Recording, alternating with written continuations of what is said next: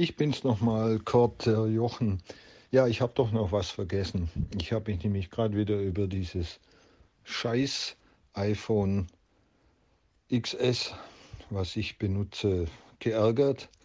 Äh, meiner Meinung nach das schlechteste iPhone, was Apple je äh, rausgebracht hat. Und ich wollte dich schon lang mal fragen, weil du bist da doch, äh, ich glaube, du benutzt die neueste Generation, was ist das denn, 14 oder haben wir schon 15 oder 25 oder keine Ahnung.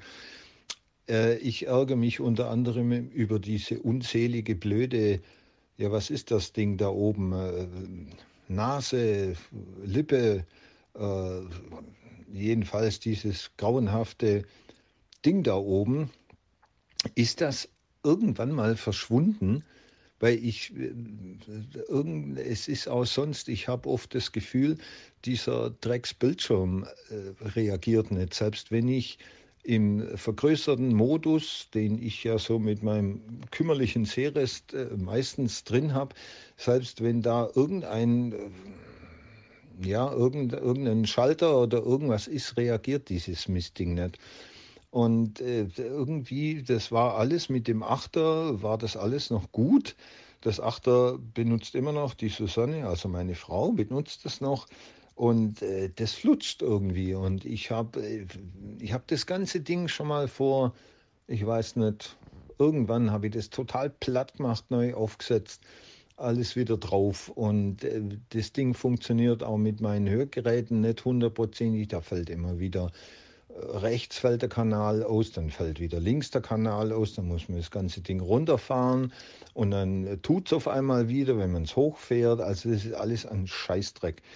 Und ich wollte dich einfach mal fragen, hast du ähnliche, ich glaube, du hast in irgendeinem, irgendwas hast du da auch mal ziemlich abgekotzt über das Ding. Klar, man kann da bestimmte Sachen sich mit diesem Assistive Touch kann man da arbeiten oder ich invertiere mir das in dem, also die Dinge, die ich invertieren muss, äh, und ich invertiere ja laufend. Ähm, ich mache das mittlerweile wie zweimal hinten auf die Rückseite klopfen. Das klappt wunderbar, bin ich auch froh. Aber alles andere mit dieser Seitentaste und ja, ich wollte dich einfach mal fragen, sind, ist diese Nase oder das Ding da oben dran, ist das irgendwann in den weil man erfährt es ja nirgends. Ja, ich könnte jetzt zwar in äh, in irgend so ein Ich bin doch nicht blöd, also äh, äh, Mediamarkt, Saturn und wie die alle heißen, könnte ich gehen und könnte das ausprobieren. Ich mag diese Läden allerdings nicht und da wuseln dann immer irgendwelche 10- bis 12-Jährigen rum und drängeln sich um die iPhones, um die neuen ich, ich brauche da halt ewig, bis ich da mal rausfinden kann, ist das Ding da oben noch dran oder nicht. Und ja, ich meine, ich kann mir sowieso im Moment, äh, klar, jetzt so mit dem neuen Rechner und dem ganzen Ding, ähm, sowieso kein äh, neues iPhone leisten erstmal. Äh, ich wollte dich aber generell mal fragen, ist das irgendwann mal besser geworden, weil du benutzt ja nach wie vor ein iPhone. Ähm, und vielleicht, wenn du irgendwann mal Zeit hast, zwischendrin, äh, kannst du ja da mal vielleicht was äh, dazu sagen. Das wäre schön. Okay, das nochmal einfach nochmal kurz äh, hinterhergeschoben. Also dann ähm, bis demnächst mal. Ciao. Jawohl, lieber Jochen, das ist doch ein wunderbarer Themenvorschlag für den Irgendwasser. Machen wir doch mal wieder eine kleine Episode zum iPhone, so über meine letzten einzelnen iPhone-Generationen, die ich mitgemacht habe. Ich lasse ja auch immer ganz gern so ein paar Generationen dazwischen aus. Dafür sind die Dinge einfach zu teuer, als dass man sie nur ein Jahr benutzt. Aber ich kann natürlich schon etwas dazu sagen, insbesondere zum fehlenden Home-Knopf, zu dem Notch, diese hässliche Nase da oben und so weiter und so fort. Nach dem Intro starten wir mit dem iPhone.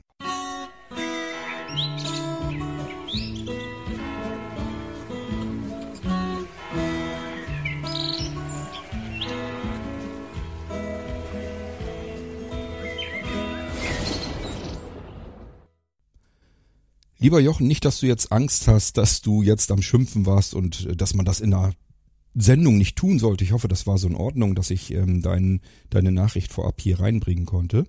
Ich werde es dir auf jeden Fall vorher zur, zum Anhören nochmal geben und wenn du dich da total unwohl mitfühlst, dann muss ich die Sendung wegschmeißen. Das ist dann nicht so schlimm. Aber ich habe es drin gelassen und äh, finde es auch vollkommen legitim, mal zu hören, dass nicht automatisch, weil ein Apfel an einem Gerät pappt, alles himmelhoch jauchzen und nur positiv ist, sondern es gibt auch was zu meckern. Und bei Geräten, die derart teuer sind, hat man auch alles Recht dazu, über etwas zu schimpfen, insbesondere dann, wenn etwas sich unnütz verschlechtert. Meine Situation, ich habe verschiedene iPhones hier, mein Aufnahmegerät, das, mit dem ich hier jetzt gerade den Podcast auch aufzeichne, ist ein iPhone 8 ohne Plus. Möge es denn so lange halten, wie es hält. Wenn das kaputt ist, haben wir ein Problem. Dann weiß ich nämlich immer noch nicht so ganz genau, wie ich dann den Irgendwasser weiterhin aufnehmen soll. Jedenfalls in dem, in dem Facettenreichtum wie jetzt. Ähm, aber ja, kommt Problem, suche ich mir dann erst die Lösung. Will ich mir jetzt keinen Kopf drum machen, vielleicht passiert das irgendwann, vielleicht darf ich dieses Gerät noch lange Zeit zum Aufnehmen nehmen. Erstmal müssen wir es so hinnehmen, wie es ist. Das heißt, ich habe beinahe täglich, zumindest immer dann, wenn ich aufnehme, mal wieder ein iPhone 8 in der Hand. Das kleine Modell nur, nicht das Plus-Modell. Aber ich habe auch noch ein iPhone 8 Plus in der Red Edition. Das habe ich im Irgendwas schon mal erzählt. Das habe ich mir gekauft, als es plötzlich hieß, ähm, Opinion, die Software, die App, mit der ich die Podcasts wunderbar aufnehmen kann, schneiden kann, alles tun kann, was mir wichtig ist. Die gibt's nicht mehr. Die wird nicht mehr weiter gepflegt, nicht mehr unterstützt. Und ich dachte, ach du Scheiße, hoppla. Sieh zu, dass du noch ganz schnell ein gutes großes iPhone bekommst, wo du Opinion noch drauf installieren kannst, dass du weiter aufnehmen kannst. Ich habe zwei Opinion-Instanzen, das heißt, die kann ich da wieder drauf installieren und ähm, kann dann zumindest vernünftig arbeiten. Habe ich mir tatsächlich noch ein nahezu nagelneues iPhone 8 Plus gekauft in der Red Edition. Ähm, ich weiß gar nicht mehr, wie teuer das war, aber es war noch, das waren noch etliche hundert Euro. Es war noch zu Zeiten, wo das 8er eben das Vorgängermodell war. Ähm, und das hat ja, habe ich ja ungefähr eine Woche oder so, oder vielleicht auch zwei Wochen was davon gehabt, als dann des Nachts plötzlich ähm, still und klammheimlich sich ein Software-Update drauf installiert hat, iOS also neueste Version drauf. Opinion ging dann nicht mehr, so wie auf allen neuen iOS-Geräten. Große Klasse und das war für mich wie Weltuntergangsstimmung. Das war wirklich ein Tag, den habe ich dann wirklich kotzen können. Allein schon dieser Scheiß, dass man, wenn man nicht dran denkt, es zu deaktivieren, dass ähm, Apple es einfach aktiviert, dass ein iOS-Update sich einfach in der Nacht vollautomatisch installieren kann. Da habe ich schlicht und ergreifend nicht dran gedacht, nicht damit gerechnet und schon war es passiert. Und somit waren alle alten Apps außer Gefecht gesetzt. Und das ist schon mal der erste Kritikpunkt, den ich unter iOS ganz gern mal wirklich unbedingt ansetzen möchte. Ich habe insbesondere in den ersten Jahren meiner iPhones einen irrsinnigen Haufen, wir reden von vierstelligen Beträgen, und das muss man erstmal hinkriegen, an Geld ausgegeben für Apps. Das teuerste dabei war natürlich die Navigationslösung. Ich habe alle großen Navigationslösungen gekauft, gehofft auch so ein bisschen, dass ich damit so ein bisschen das Ganze unterstütze, weil ich das eigentlich am genialsten finde, eine gute Navigationslösung, eine professionelle Navigationslösung auf meinem Smartphone, auf meinem iPhone jederzeit bei mir zu haben und jederzeit, egal in welchem Auto ich bin, ob ich als Fußgänger unterwegs bin, wie auch immer, habe ich die Möglichkeit, mich per Navigationslösung hier zu informieren, wo bin ich überhaupt oder aber wie komme ich von A nach B. Ganz viele weitere Apps, da waren auch teurere dabei, installiert. Ähm, ich hatte mal, zu Anfang hat man ja immer noch so eine schöne Rechnung gekriegt, kriegt man glaube ich jetzt immer noch, aber die konnte man früher ein bisschen besser auslesen. Da habe ich mir so ein Programm gemacht. Das hat meinen Posteingang dann automatisch durchgeackert und hat einfach geguckt, wo sind von Apple diese Rechnungen und dann konnte ich mir immer so eine Summe anzeigen lassen. Wie viel habe ich eigentlich insgesamt an Apps ausgegeben? Ich weiß noch, dass ich zuletzt solange wie das ging, wie mein Programm funktionierte, als Apple dann die Rechnung umgestellt hatte, dass das irgendwie alles HTML und so weiter war, habe ich das dann sein gelassen. Bis dahin hatte ich irgendwas mit 1400 irgendwas Euro ausgegeben. Wir reden nur von den Apps, nicht von irgendwelchen Cloud-Diensten oder von Geräten gar, sondern es ist im Verlauf mehrerer Jahre sind über 1400 Euro zusammengekommen. Ich möchte überhaupt nicht wissen, was mir davon noch geblieben ist. Ich befürchte fast, wenn ich das mal richtig nachkontrollieren würde, ist davon kein einziger Euro mehr da. Das heißt, alle Apps, die ich mal gekauft habe, waren irgendwann abgelaufen, funktionierten nicht mehr, weil irgendwann ein neues iOS-Update kam. Apple sich gesagt, ist nicht unser Problem, haben wir nichts mit zu tun, können wir nichts für. Wir bauen hier die neuen iOS-Updates, wenn die App-Entwickler ihre Apps nicht mehr nachbauen, nicht mehr weiterentwickeln, nicht mehr weiter pflegen, sondern, oh Schande, Schande, sondern lieber mehr Geld verdienen wollen, indem sie neue Apps bauen und die dann wieder reinpacken. Ja, kann man sich denken, dass App-Entwickler genau das tun werden. Und wir als App-Anwender, die wirklich bereit sind, auch sehr viel Geld auszugeben für Software, die bleiben dann mit der Nase komplett auf dem Asphalt. Und das finde ich absolut schäbig. Das finde ich nicht in Ordnung. Und das kreide ich nicht den App-Entwicklern an, sondern tatsächlich Apple. Dass die einfach sich sagen, Kompatibilität von vor drei, vier Jahren, es geht uns doch nichts an, haben wir doch nichts mit zu tun. Wir stellen hier alles neu bereit, sollen die App-Entwickler sich drum kümmern. Dass ein App-Entwickler, wenn der die App rausschmeißt, dann hat er es üblicherweise, damit verdient er dann Geld. Und äh, wenn dann ähm, der Peak erreicht ist, dann geht's ja eigentlich nur noch Pech ab, weil dann alle, die sich für so etwas interessieren, die haben die App dann irgendwann zwischenzeitlich gekauft. Und wer dann später kommt, das plätschert dann immer weiter nach hinten. Das heißt, der App-Entwickler hat überhaupt kein Interesse daran, im Zweifelsfall, dass er seine App immer weiter pflegt und immer weiter an iOS anpasst ähm, weil ihm das nichts bringt. Der kann da nichts mehr mit verdienen. Er verdient, wenn er neue Apps entwickelt und die in den App Store reinschmeißt und die Leute wieder die Dinger kaufen. Nehmen wir mal meine teuerste App, die ich glaube ich gekauft habe. Das war glaube ich TomTom. TomTom Europe oder, oder weltweit hatte ich glaube ich sogar. Also ich hatte die größte Version von TomTom. Ähm, und war einfach nur, also das war einfach perfekt. Das war genau die Navigation, so wie ich mir Navigation vorstelle. Wie oft habe ich bei anderen Menschen im Auto hinten mitgesessen und deren Navigation im Auto hat irgendeinen Scheiß gemacht. Das heißt, wir haben uns ständig verfranst, verfahren, sind nicht zum Ziel gekommen. Und habe ich gesagt, ja, lass mal, ich guck mal eben. Und dann sind wir mit TomTom da wieder rausgekommen auf meinem iPhone. Das war ganz, ganz oft, dass wir genau diesen Fall hatten. Wir haben äh, seit jeher auch immer schon Autos gehabt, seit vielen, vielen Jahren, die eine eingebaute Navigation mit drin haben. Die haben wir nie benutzt, weil die immer ätzend war. Die war immer nicht so gut wie die ähm, Navigationslösung ähm, TomTom, äh, die ich auf meinem iPhone hatte. Ähm, ich habe dieses TomTom immer noch wieder retten können aus meinen Backups. Ähm, ich glaube mit, ja genau, jetzt mit dem jetzigen letzten iOS-Update, mit 16, ging's nicht mehr. Da, jetzt ist Feierabend auch bei mir. Jetzt geht's wirklich gar nicht mehr. Das haben wir jetzt noch auf äh, meiner Frau, ihrem iPhone 6S Plus. Sie hat noch ein ganz altes 6S, 6S Plus. Da läuft das TomTom noch drauf, weil das ja nur bis 15.7 äh, geht, das iOS-Update dort. Und äh, sie, da ist das TomTom eben noch nicht rausgekickt worden. TomTom hat sogar noch bis zuletzt immer mal wieder neue Karten geliefert. Das hat mich echt gewundert. Also die haben sich echt ordentlich verhalten. Das habe ich ja schon wirklich weit über ein Jahrzehnt. Also das ist wirklich schon sehr gut.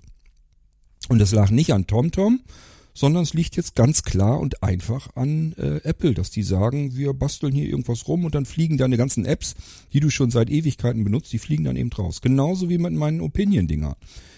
Ich habe nach wie vor kein einziges Programm gefunden zum Podcast aufnehmen, schneiden, abspeichern und so weiter und so fort, das so gut abgestimmt auf äh, abgestimmt ist auf einen Podcaster wie mein Opinion. Das funktioniert nach wie vor einfach am perfektesten.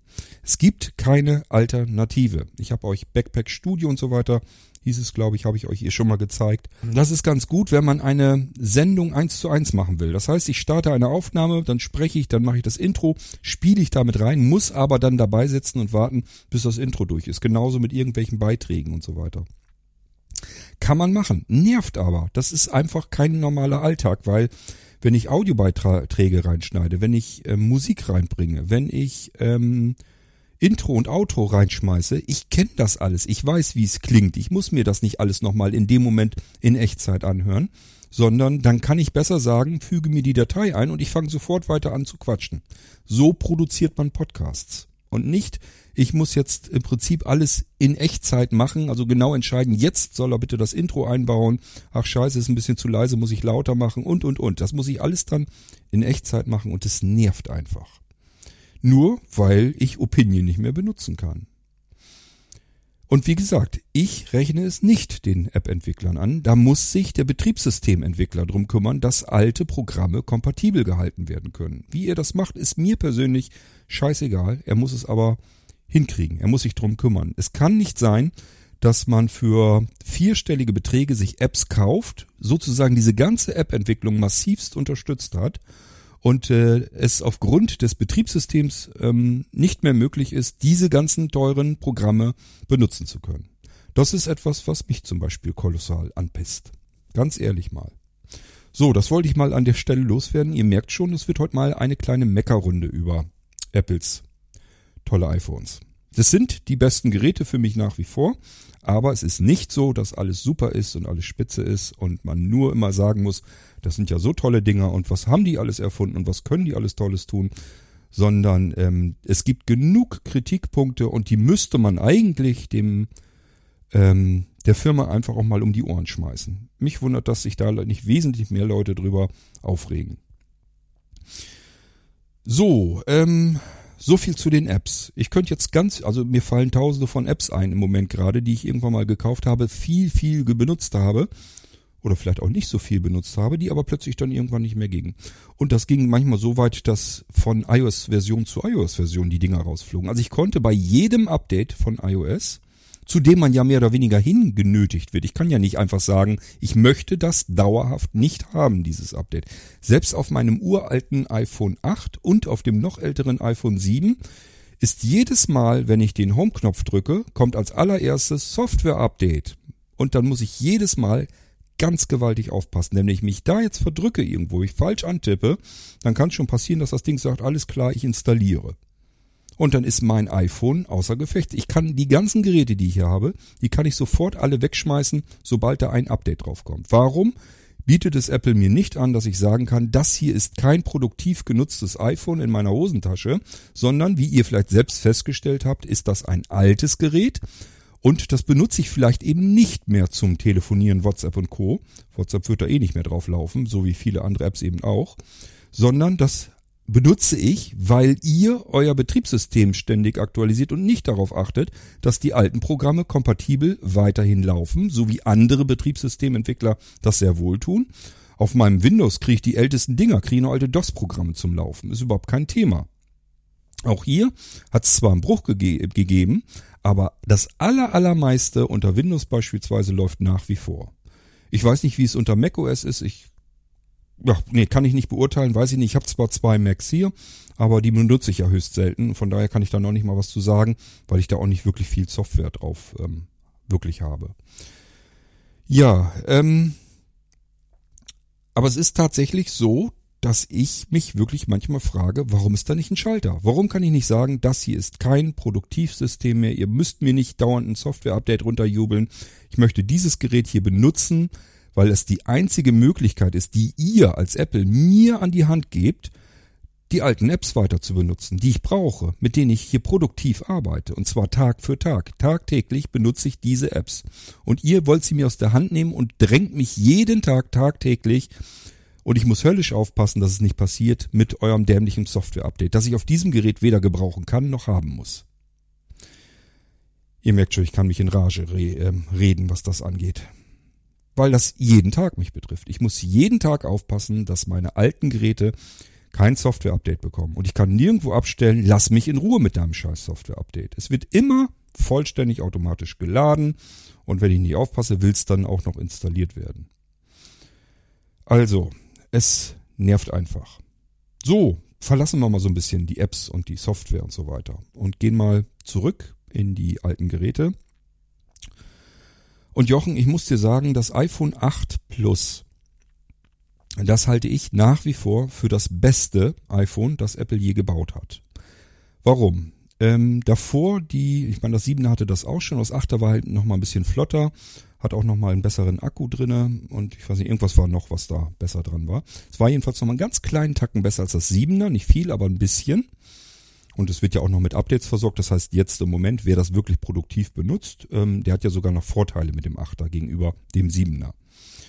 Tatsache ist jedenfalls, dass dieses Gerät ähm, den Home-Knopf noch hat. Kommen wir gleich nochmal zu. Der muss ja nicht unbedingt in der Form so sein, wie er jetzt ist, aber einen Home-Knopf halte ich nach wie vor für sehr praktisch und einen Fingerprint-Sensor, den halte ich ebenfalls für sehr, sehr praktisch. Und auch das hoffe ich, dass ich das nicht vergesse und gleich nochmal darauf komme.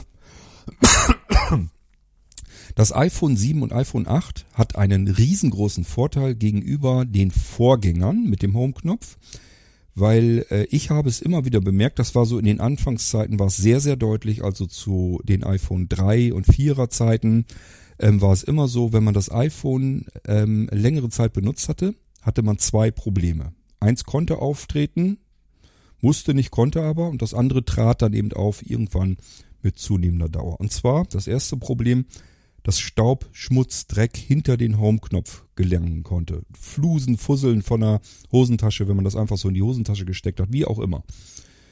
Und wenn das passiert war, hatte man das Problem, dass der Home-Knopf manchmal gar nicht mehr ging. Oder aber, das hatte ich nie, aber ich habe oft mitgekriegt, dass ganz viele geschimpft haben, dass ihr Home-Knopf nicht mehr funktionierte. Und dann war das nämlich genau das Problem.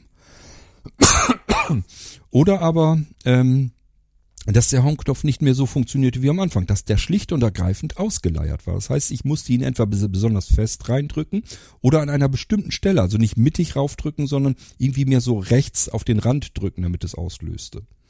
Und das passierte eben durch diesen physikalischen Home-Knopf. Es wird sicherlich auch mit ein Grund gewesen sein, weshalb Apple dann irgendwann gesagt hat, wir müssen uns mit dem Home-Knopf was überlegen.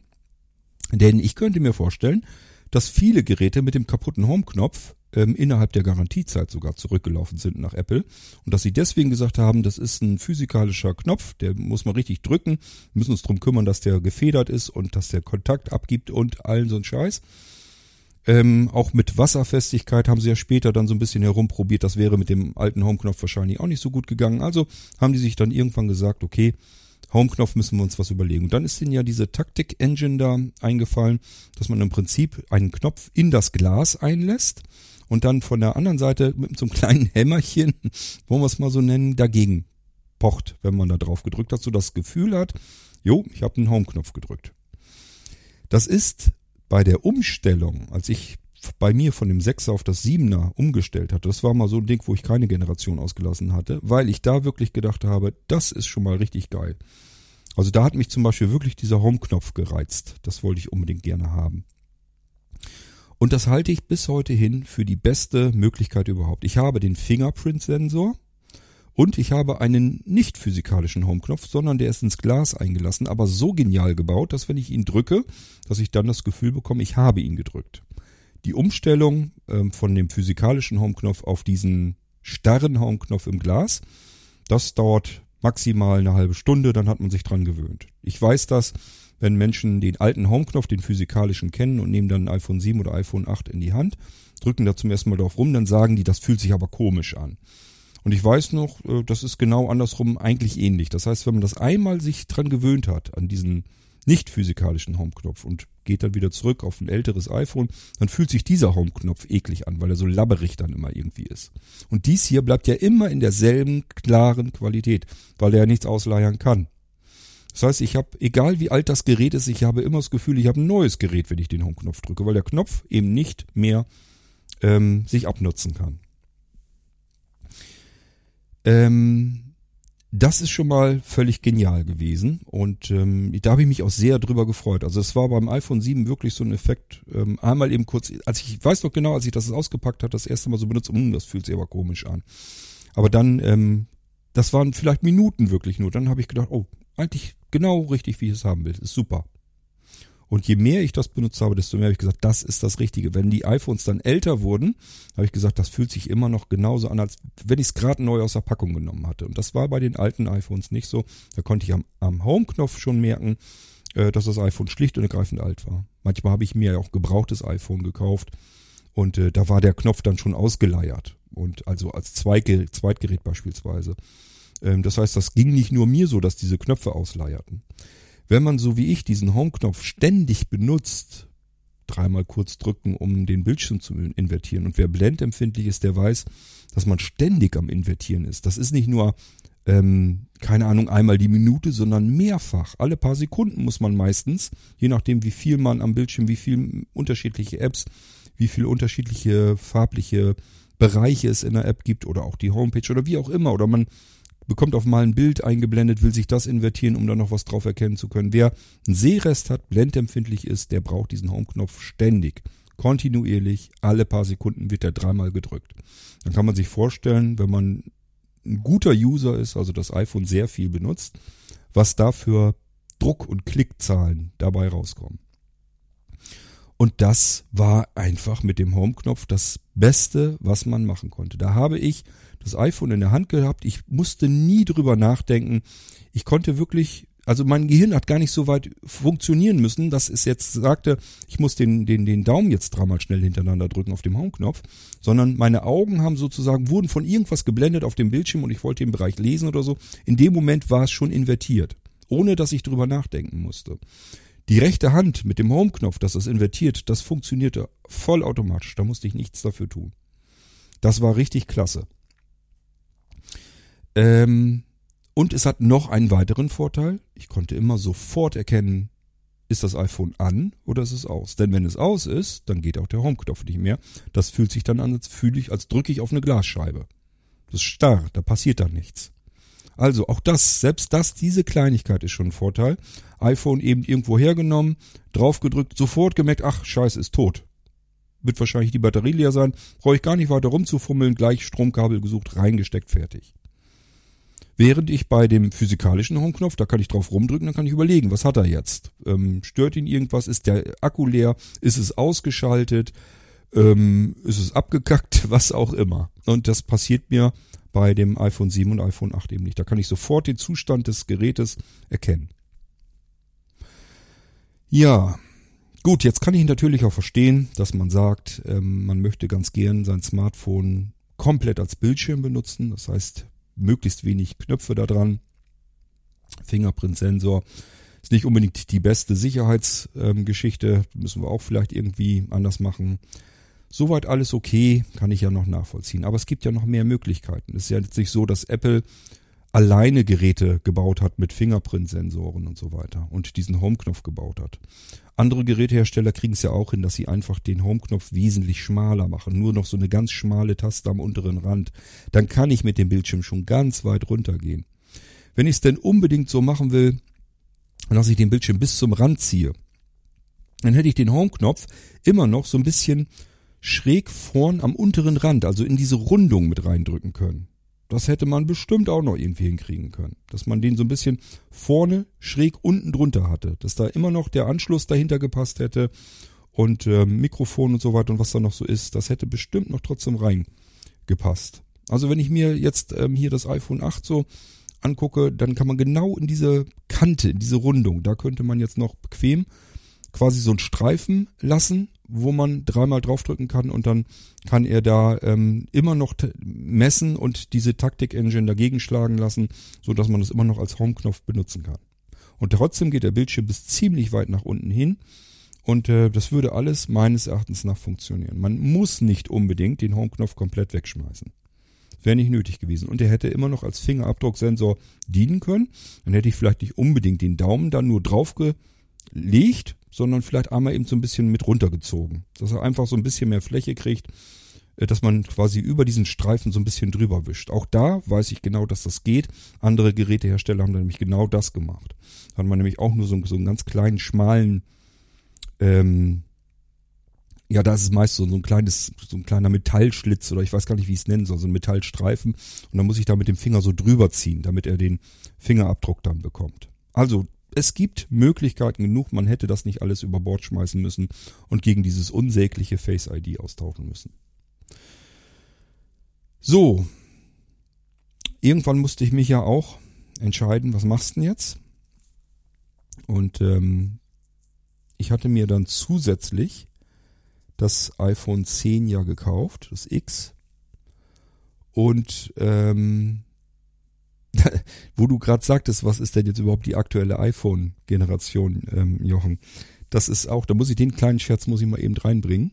Und zwar hatte ich doch, wenn ihr euch zurückerinnert, also diejenigen, ich wende mich jetzt an diejenigen, die den ähm, irgendwas schon seit jeher kennen und die Episoden alle gehört haben. Ihr habt ja damals mitgekriegt, dass ich das iPhone 10, ich habe immer diese großen, also immer die Max-Modelle, weil ich noch Seerest habe und äh, selbst wenn ich nicht genug Seerest dafür hätte, würde ich trotzdem die großen Modelle nehmen, schlicht und ergreifend, weil die eine viel längere Akkuausdauer haben. Die haben einen viel größeren Akku drin, brauchen aber nicht deutlich mehr für den Bildschirm und deswegen hält der Akku da drin einfach länger. Und allein das ist mir schon mehr wert, sodass ich immer die Max-Modelle haben möchte. So, aber wie gesagt, ich habe ja noch ein bisschen Seerest und bilde mir ein, das bringt mir dann noch ein bisschen was. Also ich würde mit dem kleinen iPhone gar nicht mehr arbeiten wollen. Ähm, was wollte ich erzählen? Ach genau, das iPhone 10 Pro Max hatte ich mir dam damals ja gekauft bei einem sehr großen Smartphone-Anbieter. Ist jetzt kein namenhafter, ich kannte den vom Namen her nicht, aber war richtig GmbH, KKG sowieso. Riesending ähm, habe ich über, über Ebay gefunden, den Händler. Und der hatte, äh, ich weiß es nicht mehr, 70.000 oder noch mehr positive Bewertungen. Hatte also trotzdem irgendwo was bei 98, 99 Prozent ähm, zufriedene Bewertungen. Das bei solch einer Riesenanzahl für mich stand fest, alles kein Problem.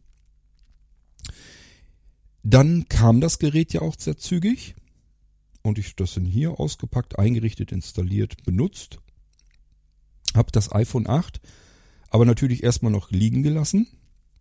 Wie das dann so ist, man hat das erstmal so ein bisschen parallel, jedenfalls bei mir ist das so, weil ich immer Schiss habe, dass ich irgendwie wieder bemerke, dass am iPhone, am neuen iPhone dann irgendwas wieder nicht geht, irgendeine ganz wichtige App, die mir aber erstmal gar nicht auffällt. Und wenn mir das dann auffällt, dann hätte ich sie zumindest noch in Kopie auf meinem Vorgänger-iPhone. Deswegen habe ich die Geräte immer parallel so ein bisschen eine Weile laufen.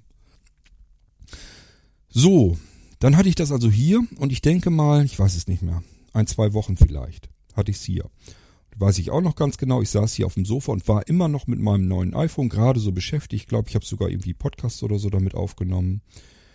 Und äh, auf mal klingelte das hier an der Haustür. Ich dachte, hm, Paketdienst, ein bisschen ungewöhnliche Zeit, gehst mal hin. Standen unsere beiden Dorfpolizisten bei mir vor der Tür. Haben sich erstmal versucht auszuweisen. Gegenüber einem Blinden ist das gar nicht so einfach. Der eine hatte mich noch gefragt, ob ich mal an seine Pistole fassen wollte. Ich sage, nee, brauche ich nicht. Alles klar, ist alles in Ordnung. Und äh, das war deswegen, wollten sie sich ganz gerne identifizieren bei mir, weil sie mir etwas wegnehmen wollten, nämlich mein iPhone, mein neu gekauftes iPhone. Ähm, die haben mir dann erklärt, dass das ein geklautes iPhone wäre. Ich habe das Nagel, also es ist alles nagelneu, verschweißt gewesen alles. Da war jetzt nicht irgendwie was gebrauchtes und auch kein dubioser Händler oder sonst irgendetwas. Und ähm, ich hatte also dann hier die Polizei im Haus, weil die mein iPhone wieder abholen wollten. Und ähm, da musste ich auch noch ähm, zum Revier hin und glaubhaft versichern, dass der Preis und so weiter, dass der vielleicht ein bisschen günstig ist. Oder der war noch nicht mal günstiger großartig. Ich war keine Ahnung, 20 Euro oder so. Also kann man, glaube ich, vernachlässigen bei den Preisen, die ein iPhone kosten. Ich habe gesagt, das war jetzt nicht irgendwie besonders günstiger. Es war jetzt nur das nächst naheliegendste. Das ist das iPhone, was ich gerne haben wollte. Das war ein riesengroßer Händler. Ähm, der hat ganz Deutschland und halb Europa mit beliefert. Der hat zigtausend Bewertungen, alle positiv. Ich sag, das war für mich ganz klar. Wo ist das, wo soll das Problem schon sein? Das Problem bestand darin, dass dieser große Händler schon mit geklauten iPhones beliefert wurde. Also ich habe natürlich sofort, als die Polizei mir das abgeholt hat, habe ich gleich eine E-Mail an den Händler geschickt und gesagt, äh, die haben mir das iPhone hier gerade rausgeholt. Und der hatte gleich so gesagt, um Gottes Willen, das tut uns schrecklich leid. Ähm, bitte, Sie kriegen da so ein Protokoll von der Polizei, ähm, eben einmal ein Foto von machen und schicken. Wir schicken Ersatz her. Sie kriegen dann sehr wahrscheinlich nicht die Farbe, die Sie sich ausgesucht hatten. Das kriegen wir dann nicht hin. Aber wenn das nicht ganz so wichtig ist, dann können wir auf jeden Fall zusehen, dass wir gleich schnell Ersatz rausschicken. Also der Händler hat sich völlig in Ordnung benommen, aber er wurde mit geklauten iPhones beliefert, mit neun geklauten iPhones. Das heißt, wenn ihr das umgehen wollt, dass euch das passiert, müsst ihr original bei Apple kaufen. Sobald ihr zu irgendeinem Händler geht, müsst ihr auch damit rechnen, dass euer iPhone geklaut ist und die Polizei euch das rausholt. Auch wenn ihr sagt, äh, das war alles, das war ein riesengroßer Händler. Ähm, das war alles neu, nagelneu versiegelt. Ich habe einen ganz stinknormalen Preis bezahlt. Erstmal ist es so, dass ihr sowohl das Geld los seid als auch das Gerät. Und dann kommt es natürlich wirklich auf den Händler an, ob der euch das genauso simpel ersetzt wie bei mir. Also ich musste wirklich nur dieses Protokoll von der Polizei fotografieren, per E-Mail hinschicken und dann habe ich sofort das Ersatzgerät bekommen. Der Händler hat auch gesagt, dass die sich zwischenzeitlich dann bei ihm gemeldet hatten, weil die natürlich diese Strecke weiterverfolgten. Die Polizei hat also einfach nur festgestellt, ich habe mein geklautes iPhone hier aktiviert bei Apple mit meinen Daten. Das heißt, das hat wiederum hatte die Polizei ein dickes Protokoll, haben sie sich von Apple geben lassen, wo das Gerät wann von wem aktiviert wurde. Dadurch haben die meine Adresse und alles da gehabt und deswegen standen die bei mir vor der Haustür und haben mir das iPhone wieder weggenommen. Und zwar direkt und sofort. Der ältere Polizist, der kannte mich und der sagte, naja, wir können das vielleicht irgendwie so hinkriegen, dass sie dann in Ruhe erstmal ihre SIM-Karte da rausnehmen können und vielleicht noch die Daten irgendwie löschen oder was auch immer. Und äh, ich habe gesagt, ist alles in Ordnung, ich habe noch mein Ersatzgerät hier, ich habe mein altes Gerät noch hier, können Sie gleich mitnehmen, das Ding. Ist nicht schlimm. Muss ich sowieso abgeben, ob ich es nun morgen auf dem Revier abgebe oder jetzt gleich, das ist für mich eigentlich Schnurzpiepe. Ich komme morgen vorbei, nimm hier äh, dieses SIM-Tool, SIM-Kartentool mit und ähm, dann können wir meine Karte da noch eben rausholen.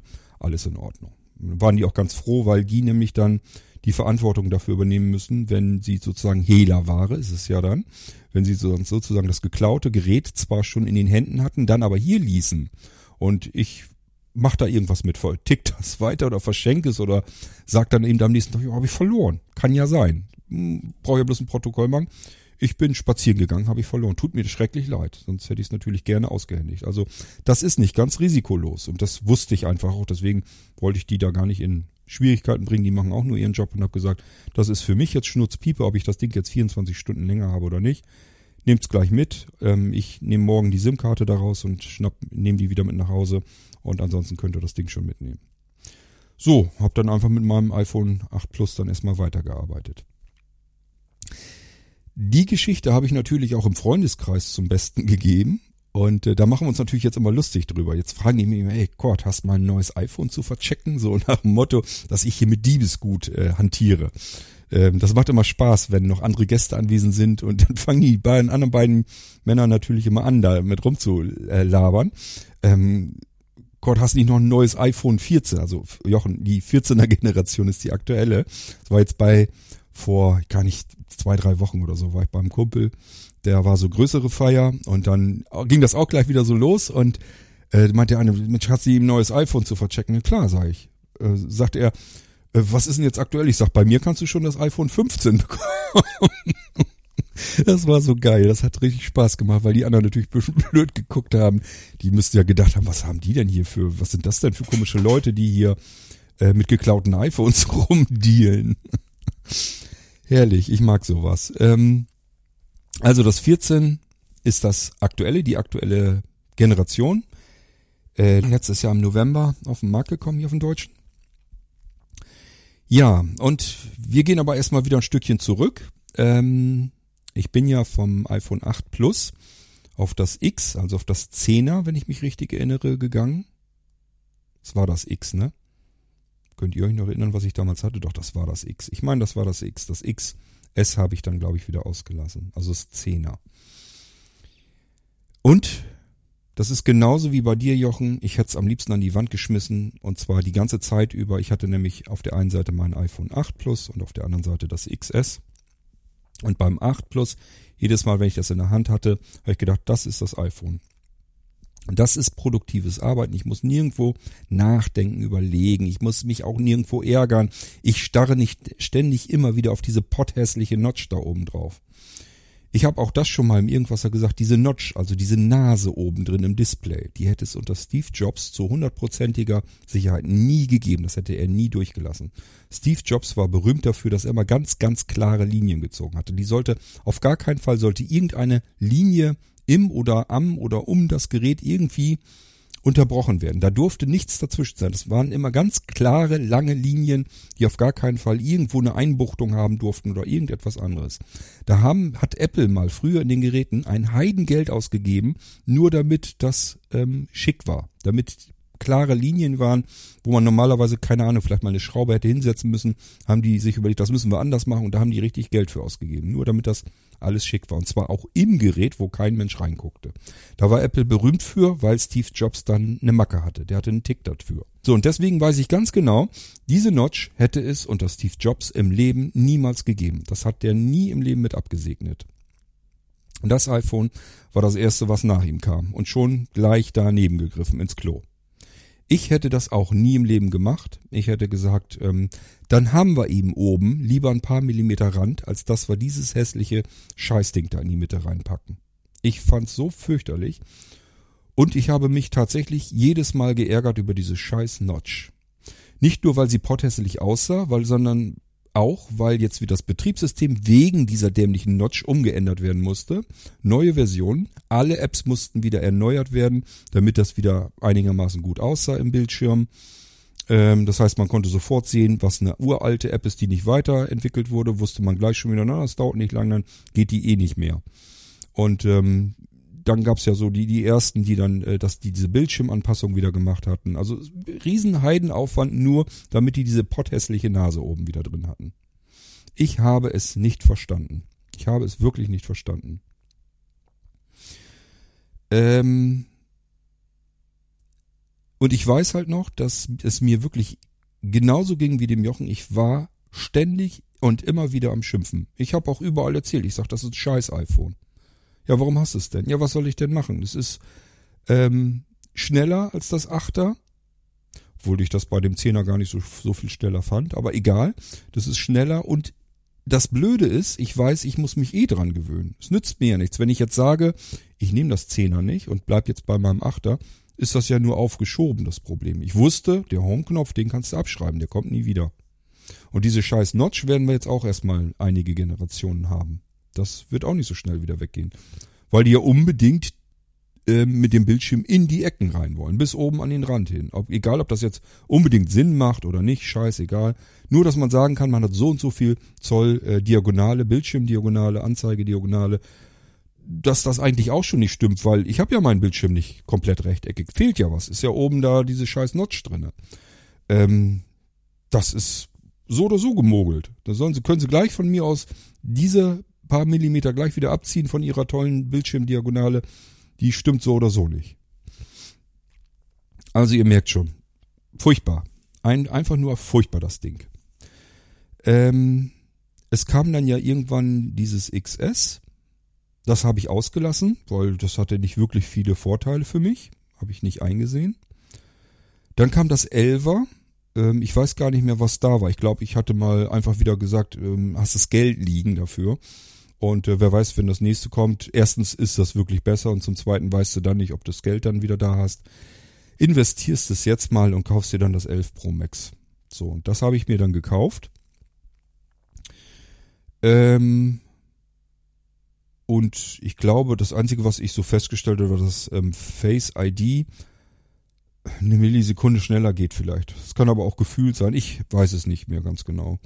Es war so oder so nervig. Ähm, mich hat einfach gestört, wenn ich mein iPhone 8 Plus vom Tisch nehme, aus der Hosentasche ziehe, es liegt irgendwo neben mir. Wenn ich es in die Hand nehme, dann habe ich eben schon den Daumen, egal ob mit der linken oder der rechten Hand, habe ich den Daumen sowieso schon auf dem Home-Knopf drauf. Das heißt, den Fingerabdrucksensor, äh, den habe ich sofort schon befriedigt in dem Moment, wo ich das iPhone angefasst habe. Das habe ich noch überhaupt nicht vor Augen. Ich kann noch eine Armlänge weit weg sein mein Gerät ist in dem Moment schon entsperrt, weil er den Fingerabdruck schon erkannt hat sofort. Und jetzt brauchte ich bloß noch, während ich das Gerät zu mir heranziehe, auf den Knopf draufdrücken und es war auch noch entsperrt. Ich konnte sofort loslegen und arbeiten. Das war das, wie ich es richtig finde, dass man mit einem Gerät, mit dem man arbeiten möchte, sofort loslegen kann, sofort arbeiten kann, ohne dass ich jetzt irgendetwas dafür tun muss. Ich möchte sofort arbeiten können. Das ist doch der Vorteil an einem Smartphone und an einem Tablet, dass ich nicht wie beim Computer irgendwie erst warten muss, bis irgendwas gestartet ist, gestartet ist, ich irgendwo eine Anmeldung Locken gemacht habe. Was soll denn der Scheiß? Ich sitze zu Hause in meinem eigenen WLAN. Darf ich nicht hier zu Hause bei mir entscheiden, ob das sinnvoll ist oder nicht sinnvoll ist, dass ich mein Gerät jedes Mal mühsam entsperren muss? Zumindest finde ich es mühsam, wenn ich darauf warten muss. Jetzt ist es nämlich so. Ich muss das Gerät in die Hand nehmen, auf dem Bildschirm starren, so lange bis mein Face ID mir sagt, alles klar, ist entsperrt. Und dann muss ich den Bildschirm nach oben schieben und dann erst kann ich loslegen zu arbeiten. Da äh, verstreichen wir, reden hier natürlich immer nur von vielleicht zwei Sekunden. Es nervt mich aber einfach, weil es unnötig ist. Und wenn man jeden Tag ganz viel mit diesen Geräten arbeitet, dann nervt das einfach, weil ich bei jedem Handgriff, den ich am Gerät machen möchte, jedes Mal mich erst entsperren muss und jedes Mal warten muss, bis er gesagt hat, yo, deine Fresse erkenne ich, alles klar, hier darfst du arbeiten. Aber auch erst, wenn du den Bildschirm hochschiebst. Es ist einfach ein Nachteil und ich verstehe nicht, warum ich bei einem neueren Gerät Nachteile plötzlich in Kauf nehmen muss, die ich vorher nie hatte. Will mir nicht in den Kopf. Ich bin immer der Meinung, man sollte immer schauen, dass man etwas besser macht. Dass man schneller, besser, zügiger, leichter, einfacher arbeiten kann und nicht Dinge verkompliziert. Und das ist ein Problem bei Apple. Es wird immer verkompliziert. Ähm, das wird zwar immer funktionsreicher, aber ähm, es werden Dinge halt auch immer weiter verkompliziert. Es wird immer umständlicher gemacht und kann ich nicht nachvollziehen, kann ich nicht verstehen. Genauso wie gesagt mit der Software, dass man einfach sagt, ist halt zu alt, läuft halt nicht mehr auf dem System. Wende dich an den App-Entwickler. Den App-Entwickler gibt's, wenn ich Pech habe, gar nicht mehr. Und der wird vor allen Dingen nicht reagieren, wenn ich eine, eine App habe, die kein Mensch mehr kauft. Dann wird der mir was husten und sagen, ich werde nochmal ein Update hinterher schieben. Der wird sagen, ähm, die App, da habe ich jetzt schon anderthalb Jahre nichts mehr dran verdient. Warum soll ich denn da nochmal dran gehen? Nur weil du so nett mal gefragt hast? Nö. Ich muss Geld verdienen. Ich will davon leben, von der App-Entwicklung. Das heißt, ich muss neue Apps basteln und nicht die alten weiter pflegen. Oh Mann, ey. Das ist wirklich, sind da echt Dinge, da kann ich mich drüber aufregen. So, nach dem X hatte ich ja, wie gesagt, das 11 Pro Max. Das war ein bisschen schneller. Was ich beim 11 Pro Max sehr gemocht habe zu Anfang, war die Akkuleistung. Ich hatte endlich mal wieder ein Gerät, das ich zwei Tage benutzen konnte, hätte benutzen können. Das ähm, war bei den ganzen Vorgängern so, dass ich meist so dann den ganzen Tag wieder hatte. Aber dass er da noch drüber hinausgekommen ist, das hatte ich eigentlich auch bei Neugeräten nicht. Beim 11 Pro Max war das das zum ersten Mal. Ich bin mir nicht ganz sicher mehr. Ich meine, das 11 Pro Max hatte den fettesten Akku drinne, wenn ich mich nicht mehr ganz irre. Ich weiß es aber nicht ganz genau. Könnt ihr sicherlich einfacher eben nachprüfen, als wenn ich jetzt nachschauen sollte. Jedenfalls habe ich noch in Erinnerung, dass ich das drastisch bemerkt hatte, dass das ähm, wunderbar sehr, sehr lange ähm, funktionierte, ohne dass ich es frisch aufladen musste. Ähm, ja, ich habe dann das 12er ausgelassen, weil es war nichts Neues für mich dabei und Jochen, der Notch bleibt auch beim 12er, beim 11er, beim 12er. Dann kam das 13er, der Notch bleibt weiterhin. Auch hier wieder, alles was sie einem erzählen, ist, dass wieder die Prozessorleistung, Grafikchipsatz und so weiter einen Tacken schneller geworden ist.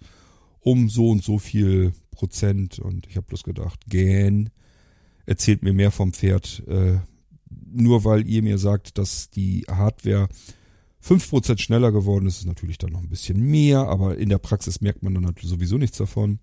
Ähm, Werde ich sicherlich noch nicht wieder von vorne äh, irgendwas bei 1500, 1600, 1700 und noch mehr Euro aus dem Fenster schmeißen. Ähm, nun ist mein 11 Pro Max natürlich im letzten Jahr auch schon einige Jahre alt gewesen. Das heißt, der Akku hat jetzt natürlich auch nicht mehr so lange gehalten. Ich hätte mir überlegen müssen, baust du, lässt du einen neuen Akku einbauen. Ähm, und auch hier wieder habe ich gedacht, das 14er, was machst du jetzt? Holst du das oder holst du das nicht? Denn, Jochen, der, der Notch ist nicht weg. Nein, der Notch ist eigentlich schon weg. Die Nase ist weg. Also das kann ich dir schon mal sagen beim 14 äh, und 14 Pro Max und so weiter. Aber sie ist nicht einfach nur weg, sondern sie wurde ausgetauscht gegen ein Island, gegen eine Insel. Wir gucken uns das hier gleich nochmal an. Ich werde mal eben gleich mein iPhone hier in Gang setzen, dann kann ich dir das sogar ein bisschen zeigen. Das ist jetzt im Prinzip, sieht so ein bisschen aus, als ähm, hättest du eine schwarze Pille oben im Display. Also im Prinzip geht das nicht vom Rand runter, sondern ist jetzt einfach so ein ovaler Streifen oben, mittendrin im Bildschirm. Also da drüber kannst du das leuchtende Display sehen, links und rechts ringsherum kannst du das Bild sehen, das leuchtende Display und mittendrin ist so eine kleine Insel quasi, die ist dann in schwarz. Da ist das der Hörer und so weiter drinne und das ganze Face ID Gesocks und was da alles so reingehört. Das steckt alles in dieser kleinen Pille drin. So will ich es mal nennen. Damit das Ding nicht wieder völlig tot und funktionslos ist, hat sich Apple so ein bisschen was überlegt, was man da so reinpacken könnte, Und äh, das ist das, was ich gleich mal so ein bisschen zeigen möchte. Das heißt, diese Pille ist jetzt nicht mehr so wie das Notch, schlicht und ergreifend ein Störenfried und macht gar nichts, ist einfach nur ein totes, totes Glas an der Stelle, ähm, sondern ich kann mit dieser Pille so ein bisschen interagieren, ein bisschen was machen. Das ist nicht der Rede wert, müssen wir uns gar nicht drüber unterhalten. Das Ding muss immer noch weg. Aber es ist zumindest nicht mehr so potthässlich wie Snotch, meiner persönlichen Meinung nach. Und es hat sogar noch eine kleine Zusatzfunktion bekommen. Ich sag's mal so, ich war mir bis zum Schluss sehr, sehr unsicher, ob ich das 14er haben möchte. Ich habe wirklich, ja eigentlich sogar Wochen mit mir gehadert. Also ich habe, im Prinzip kam die Apple Keynote, die Veranstaltung, wo das iPhone 14 vorgestellt wurde. Und ich habe wirklich bloß so die ganze Zeit nebenher geschaut, immer wenn, ich habe Kopfhörer drauf gehabt, immer wenn irgendwie was Neues vorgestellt wurde, dann wieder hingeguckt und dachte, oh nein, ach Leute, wen wollt ihr da denn noch irgendwie mit rausreißen? Das ist doch alles nichts, das, das ist doch nichts, ist doch kein Grund, sich ein neues iPhone zu kaufen. Ich habe doch den gleichen Scheiß so wieder gemacht. Ich hatte zum Beispiel so ein bisschen gehofft, dass die sich jetzt mit dem Fingerabdruck irgendwas überlegen. Entweder vorne im Display, dass man das irgendwie unter die Scheibe gelegt hätte. Von mir aus auch hinten so ein Fingerabdrucksensor. Wäre mir scheißegal gewesen. Irgendwie sowas, das hätte mich ähm, interessiert. Dann hatte ich gehofft, dass sie in der Präsentation vielleicht irgendwas wiedergeben, zum Beispiel zur Akustik. Also für mich wäre auch ein Grund, ein neues iPhone zu kaufen, wenn es bessere Lautsprecher hatte. Aber da, da gehen die ja nie drauf ein. Das ist immer ein Glücksspiel.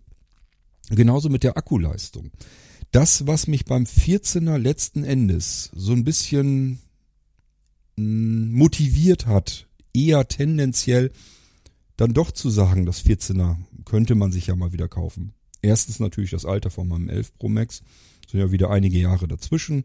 Das heißt, ähm, ja, ich sagte ja, entweder neuer Akku rein ins 11 Pro Max ähm, oder vielleicht doch das 14. Also ich war wirklich hin und her gerissen. So, nun hatte ich aber erstens das hässliche Notch, die Nase ist weg, gegen diese Pille ausgetauscht. Ob die nun besser ist, konnte ich mir zu dem Zeitpunkt aber noch nicht so richtig vorstellen, ob das besser ist. Aber was mich am 14er gereizt hatte, war die ähm, variable Bildwiederholfrequenz. Die kann ja bis auf ein Herz, glaube ich, irgendwie runter takten, also einmal sich pro Sekunde erneuern. Da sind ja OLED-Displays drinne, das heißt, die Dinger sind ja selbstleuchtend äh, sozusagen und ähm, dadurch muss man nicht jedes Element neu aufbauen, sondern nur wenn es neu aufgebaut wird, muss man es tatsächlich neu aufbauen. Und da kann man eben die Bildfrequenz, wenn sich auf dem Bildschirm nichts ändert, kann man sie natürlich komplett runterdrehen. Und das haben andere Hersteller schon vorher gemacht. Apple ist hier auch nur nachgezogen. Und äh, das ist aber jetzt erstmals bei dem iPhone 14 drin. Und ich habe mir gesagt, okay, der Akku im 14er ist wieder kleiner geworden, aber die Bildwiederholfrequenz zusammen mit dem OLED-Display wird deutlich weniger Akku verbrauchen. Das konnte ich mir rein technisch einfach ganz gut erklären. Einfach gesagt, okay, die müssen jetzt das Bild nicht ähm, x zigmal wiederholen, wenn es nicht nötig ist, sondern können im Prinzip das OLED-Display so einfrieren, wie es ist. Mehr oder weniger. Also wir reden hier immer noch von, ich baue das Ding nochmal eben einmal neu auf in einer Sekunde. Äh, wenn sich eben nichts, gar nichts anderes tut. Plus, die Bereiche, die auf so einem Display wirklich schwarz bleiben, die verbrauchen normalerweise auch fast keinen Strom. Je nachdem, ich weiß, es kann sogar sein, dass sie gar keinen Strom verballern. Ah, werden sie wahrscheinlich, weil ich ja immer noch den, ähm, den berührungssensiblen Bereich immer noch brauche. Ich muss ja das Ding immer noch unter Strom setzen, damit ich merken kann auf dem Display, wo mein Finger gerade zugange ist. Ähm, also das heißt, ganz ohne Strom wird es auch in den schwarzen Bereichen nicht gehen, aber zumindest vom Ausleuchten des Bildschirms her, weil es eben OLED-Display ist und schwarz, da muss ich eben nichts mit Strom versorgen, da muss nichts leuchten. Deswegen kosten diese schwarzen Bereiche auf dem Bildschirm nicht viel Strom, nicht viel Akku. So, und ich habe mir gesagt, okay, ich bin ohnehin blendempfindlich. Das heißt, ich es geht für mich ja gar nicht anders. Ich kann gar nicht mit einem Bildschirm, der strahlend weiß ist, arbeiten. Ich muss ihn sowieso in schwarz haben, fast, damit ich nicht geblendet werde. Plus, die Bildwiederholfrequenz wird runtergedreht bis zum Anschlag. Plus, es ist ein OLED-Display, das heißt, alles was schwarz ist, frisst hier keinen Strom. Habe ich mir gedacht, das müsste eigentlich allein deswegen schon mal einen Vorteil bringen. Für mich ist sehr interessant die Akkulaufzeit an einem iPhone, wenn ich mir ein neues kaufe. Wie gesagt, was ich nicht vorher nachprüfen kann, was mir aber auch wichtig ist, ist die, ist die Klangqualität der internen Lautsprecher, weil ich ganz gerne iPhone-Hörbücher, natürlich auch Sprachnachrichten und so weiter. Das lasse ich alles über äh, die internen Lautsprecher laufen und wenn die gut klingen, ja, wunderbar. Dann brauche ich nicht irgendwie einen Bluetooth-Lautsprecher unbedingt da drin. Das geht dann auch mal so. Ähm, und da hatte ich so ein bisschen gehofft, dass die auch an den Lautsprechern wiederum gebastelt haben. Plus, ich habe mehr Akkulaufzeit. Ähm, die Kamera ist nicht wirklich interessant für mich. Also, ähm, da wird zwar auch immer dran rumgeschraubt und jedes Mal erzählt, die Kamera ist jetzt um ein tausendfaches besser, übertrieben gesagt. Ähm, die Bilder sind aber vorher schon nicht schlecht. Die sind selbst beim iPhone 8 nicht so schlecht, dass man sagen kann, das reißt jetzt irgendwas raus. Also viele Blinde sagen ja, die Texterkennung oder so oder Bilderkennung generell wird dann viel besser. Das ist meiner Meinung nach ist das Unsinn. Wenn ich ein 8 Plus nehme, äh, kann ich genauso gut, keine Ahnung, meine Dosen eben abscannen und sagen, ob da jetzt Gulasch drin ist, genauso wie ich einen Text eben einscannen kann oder so. Das, das gibt da nicht mehr viel Unterschied her. Dafür braucht man keine Kameras, die Tapeten ausdrucken können. Also wenn ich es dann wieder ausdrucken wollen würde. Das ist einfach nicht über die Pixelmenge dann gemacht. Was ein bisschen was bringt, ist die Möglichkeit in dunklen Lichtverhältnissen, dass es da dann nochmal ähm, bisschen aufgepeppt werden kann. Das, da bringt sicherlich was, aber ansonsten ist mir das eigentlich relativ schnuppe mit der Kamera. Okay, ähm, also, äh, das andere, was mich dann tatsächlich ein bisschen begeistert hat, das konnte ich vorher gar nicht checken. Das heißt, mein Seerest reicht da nicht für aus, um mir das neue iPhone irgendwo anzugucken. Dann hätte ich wie du, Jochen, irgendwo in den Markt reingehen müssen, mir das Ding da angucken müssen, aber das wollte ich nicht, konnte ich nicht, hatte ich auch keine Lust zu. Das heißt, ich musste mich mit den wenigen Fakten abgeben. Und nur weil der Notch jetzt zu so einer Pille geworden ist, weil wahrscheinlich die Akkulaufzeit viel besser geworden ist, ähm, vielleicht ja auch die Lautsprecher besser geworden sind, obwohl man das nicht nachprüfen konnte. Ich wusste es nicht. Also ich wusste es wirklich nicht. Es hat ganz, ganz lange gedauert. Bis ich dann irgendwann gesagt habe, scheiß was drauf, nimmst es 14er mal wieder. Wie lange willst du jetzt warten? Das 15er wird auch keine Revolution werden. Wird wahrscheinlich genauso wieder Kleinkram sein. Dann nimmst du eben das 14er. So, dann habe ich das bestellt. dann kam das hier an. Und äh, zunächst habe ich gedacht, als ich es aus der Schachtel genommen habe, Donnerwetter, ist das alte, ist das aus alten Russen-Armeebeständen oder militärischen Beständen oder was ist das für ein Klopper? Also das ist ähm, so ähnlich im Prinzip wie das iPhone 4, für mich jetzt jedenfalls ganz persönlich, also richtig mit diesem, mit diesem Rahmen, mit diesem Metallrahmen drumherum und diese, dieses Kantige. Das hat das iPhone 14 wieder. Ähm, was ich persönlich gerne mag, ich fand ja damals das iPhone 4, als das rauskam, als ich da die Präsent Präsentation gesehen habe, ich gedacht, das ist mein iPhone, das muss ich unbedingt haben, weil ich die Idee so völlig genial fand, dass man die Antennen draußen um zu in den Rahmen gebaut hat. Also den Rahmen im Prinzip, dass das die Antenne war. Das fand ich total geil, dass man das einfach so ums Gerät außen um zugewickelt hatte. Und da hatte ich gedacht, das ist mein iPhone, das will ich haben. So, und das ist jetzt hier auch wieder. Also hier ist auch wieder dieser Metallrahmen außen und zu. Ich darf ganz schwer davon ausgehen, dass genau das die Antennenphalanx ist. Und ähm, das ist, finde ich, nur nach wie vor immer noch ein völlig geniales Konzept. Hat zusätzlich den Vorteil, zumindest in der Theorie, ich packe ja meine iPhones immer in so einen Case rein, dass man es vielleicht auch mal einfach auf den Tisch stellen kann und es bleibt sogar hochkant stehen, wenn man da irgendwie Fernsehen mitgucken will oder sowas. Ähm, ich persönlich finde also vom 14er die Verarbeitung sehr schön. Ähm, es fühlt sich robuster an, stabiler, dafür aber auch nicht mehr so schön filigran. Also es ist einfach ein dicker, fetter Klopper. So will ich es mal wirklich ausdrücken. Aber ein schöner, dicker, fetter Klopper.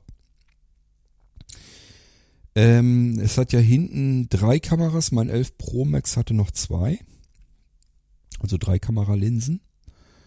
Wird auch bessere Bilder machen, aber das ist nichts mehr, was ein Sehbehinderter sich irgendwie angucken könnte. Also ich sehe das da nicht raus. Ich kann da keinen Unterschied feststellen. Das kann ich auch bei den Bildern im Gegenspiel zu meinem iPhone 8 beispielsweise nicht mehr. Also da reicht mein Sehrest nicht aus, dass ich da jetzt sagen könnte, jo, das macht eindeutig viel, viel bessere Fotos. Das ist Unsinn. Das interessiert mich, wie gesagt, auch nicht wirklich.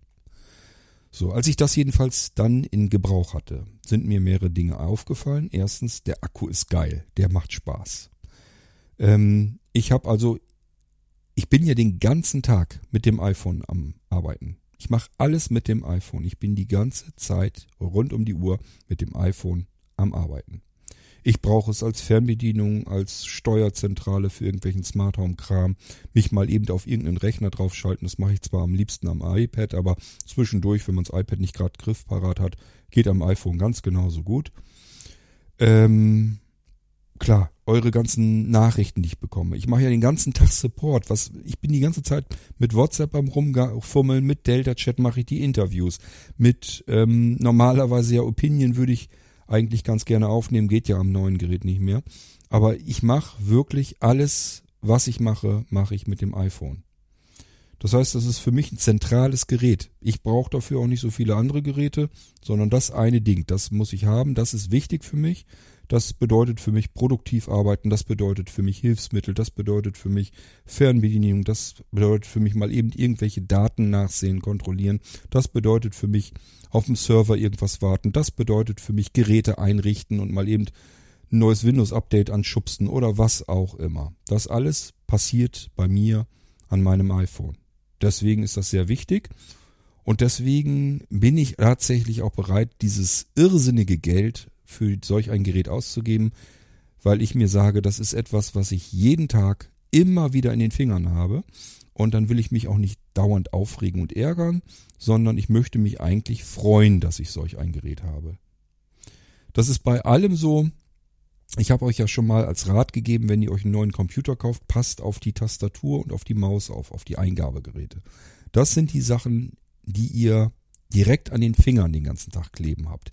Das muss sich toll anfühlen. Das muss eine tolle Qualität, eine tolle Verarbeitung sein. Das muss Spaß machen, daran zu arbeiten. Der Computer unterm Tisch, der spielt gar keine Rolle mehr. Die sind sowieso nicht mehr so unterschiedlich, dass man sagen kann, hui, ist das alles rasant. Das habt ihr bei fast jedem Gerät.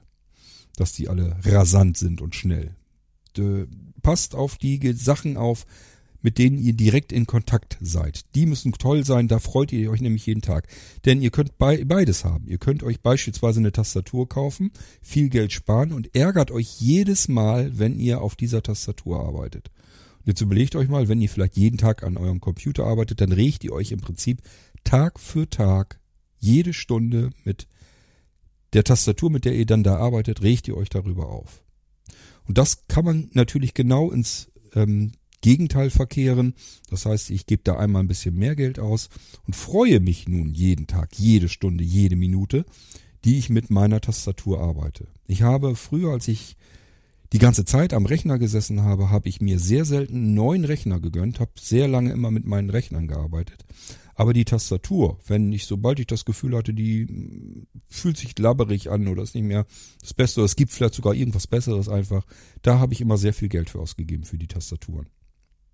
Es war mir dann wirklich ganz egal. Da durfte eine Tastatur, von mir aus darf die gerne 150 Euro kosten, ist mir scheißegal. Da habe ich mich jeden Tag dann drüber gefreut, über die Tastatur. Das hat dann Spaß gemacht, am Rechner zu arbeiten, weil ich eben ähm, einfach das Gefühl hatte von dieser tollen, guten, qualitativ, qualitativ hochwertigen Tastatur unter den Fingern. Genauso mit der Maus. Kann man in billig machen, kann man aber auch gute Mäuse kaufen. Als es damals die IntelliMaus von Logitech gab, die habe ich geliebt. Das war ja diese mit dem Feedback-Sensor drin. Das heißt, die hat immer, die hat ähm, Feedback gegeben, also hat geruckelt im Prinzip. Da war ja wie so ein Vibrationsakku drin. Dann konnte man fühlen, was man auf dem Bildschirm quasi, wo man mit dem Mausfall drüber gegangen ist. Das hat, ist dann über die Maus in die Hand wieder zurückgekommen. Ich konnte Kanten fühlen, ich konnte Flächen fühlen. Ich konnte sehen, ob eine Fläche irgendwie geriffelt, gestriffelt oder sonst irgendwie was war. Habe ich direkt fühlen können. Das war ein ganz tolles Ding. Auch die, die Maus, ich weiß gar nicht, die hat, glaube ich, auch rund 100 Euro oder so gekostet. Mögen auch plus 80 gewesen sein, ist aber immer noch ein Schweinegeld für eine Maus. Die hat es dann ja sehr schnell nicht mehr gegeben, hat sich nicht durchgesetzt, weil die Leute eben das nicht verstanden haben, warum soll ich mir eine Maus für fast 100 Euro kaufen, wenn es die auch für 10 Euro gibt. Ja, ähm, und danach bin ich angefangen mit Trackballs. Das war für mich die perfekte Maus. Und auch hier war mir scheißegal, die teuerste genommen, die ich kriegen konnte. Da habe ich meine Hand drauf gelegt. Und das hat auch Spaß gemacht, dann mit dem Rechner zu arbeiten. Und jedes Mal, wenn ich mich hingesetzt habe am Rechner, habe ich mich über den Kram schon mal nicht mehr geärgert und aufgeregt, sondern mich gefreut. Weil das ein gutes Gefühl gibt. So, und genau so ist das heute bei mir mit allem, ähm, was ich benutze. Ich mache mir immer Gedanken darüber, wie oft hast du das in der Hand? Wie oft benutzt du dieses Teil?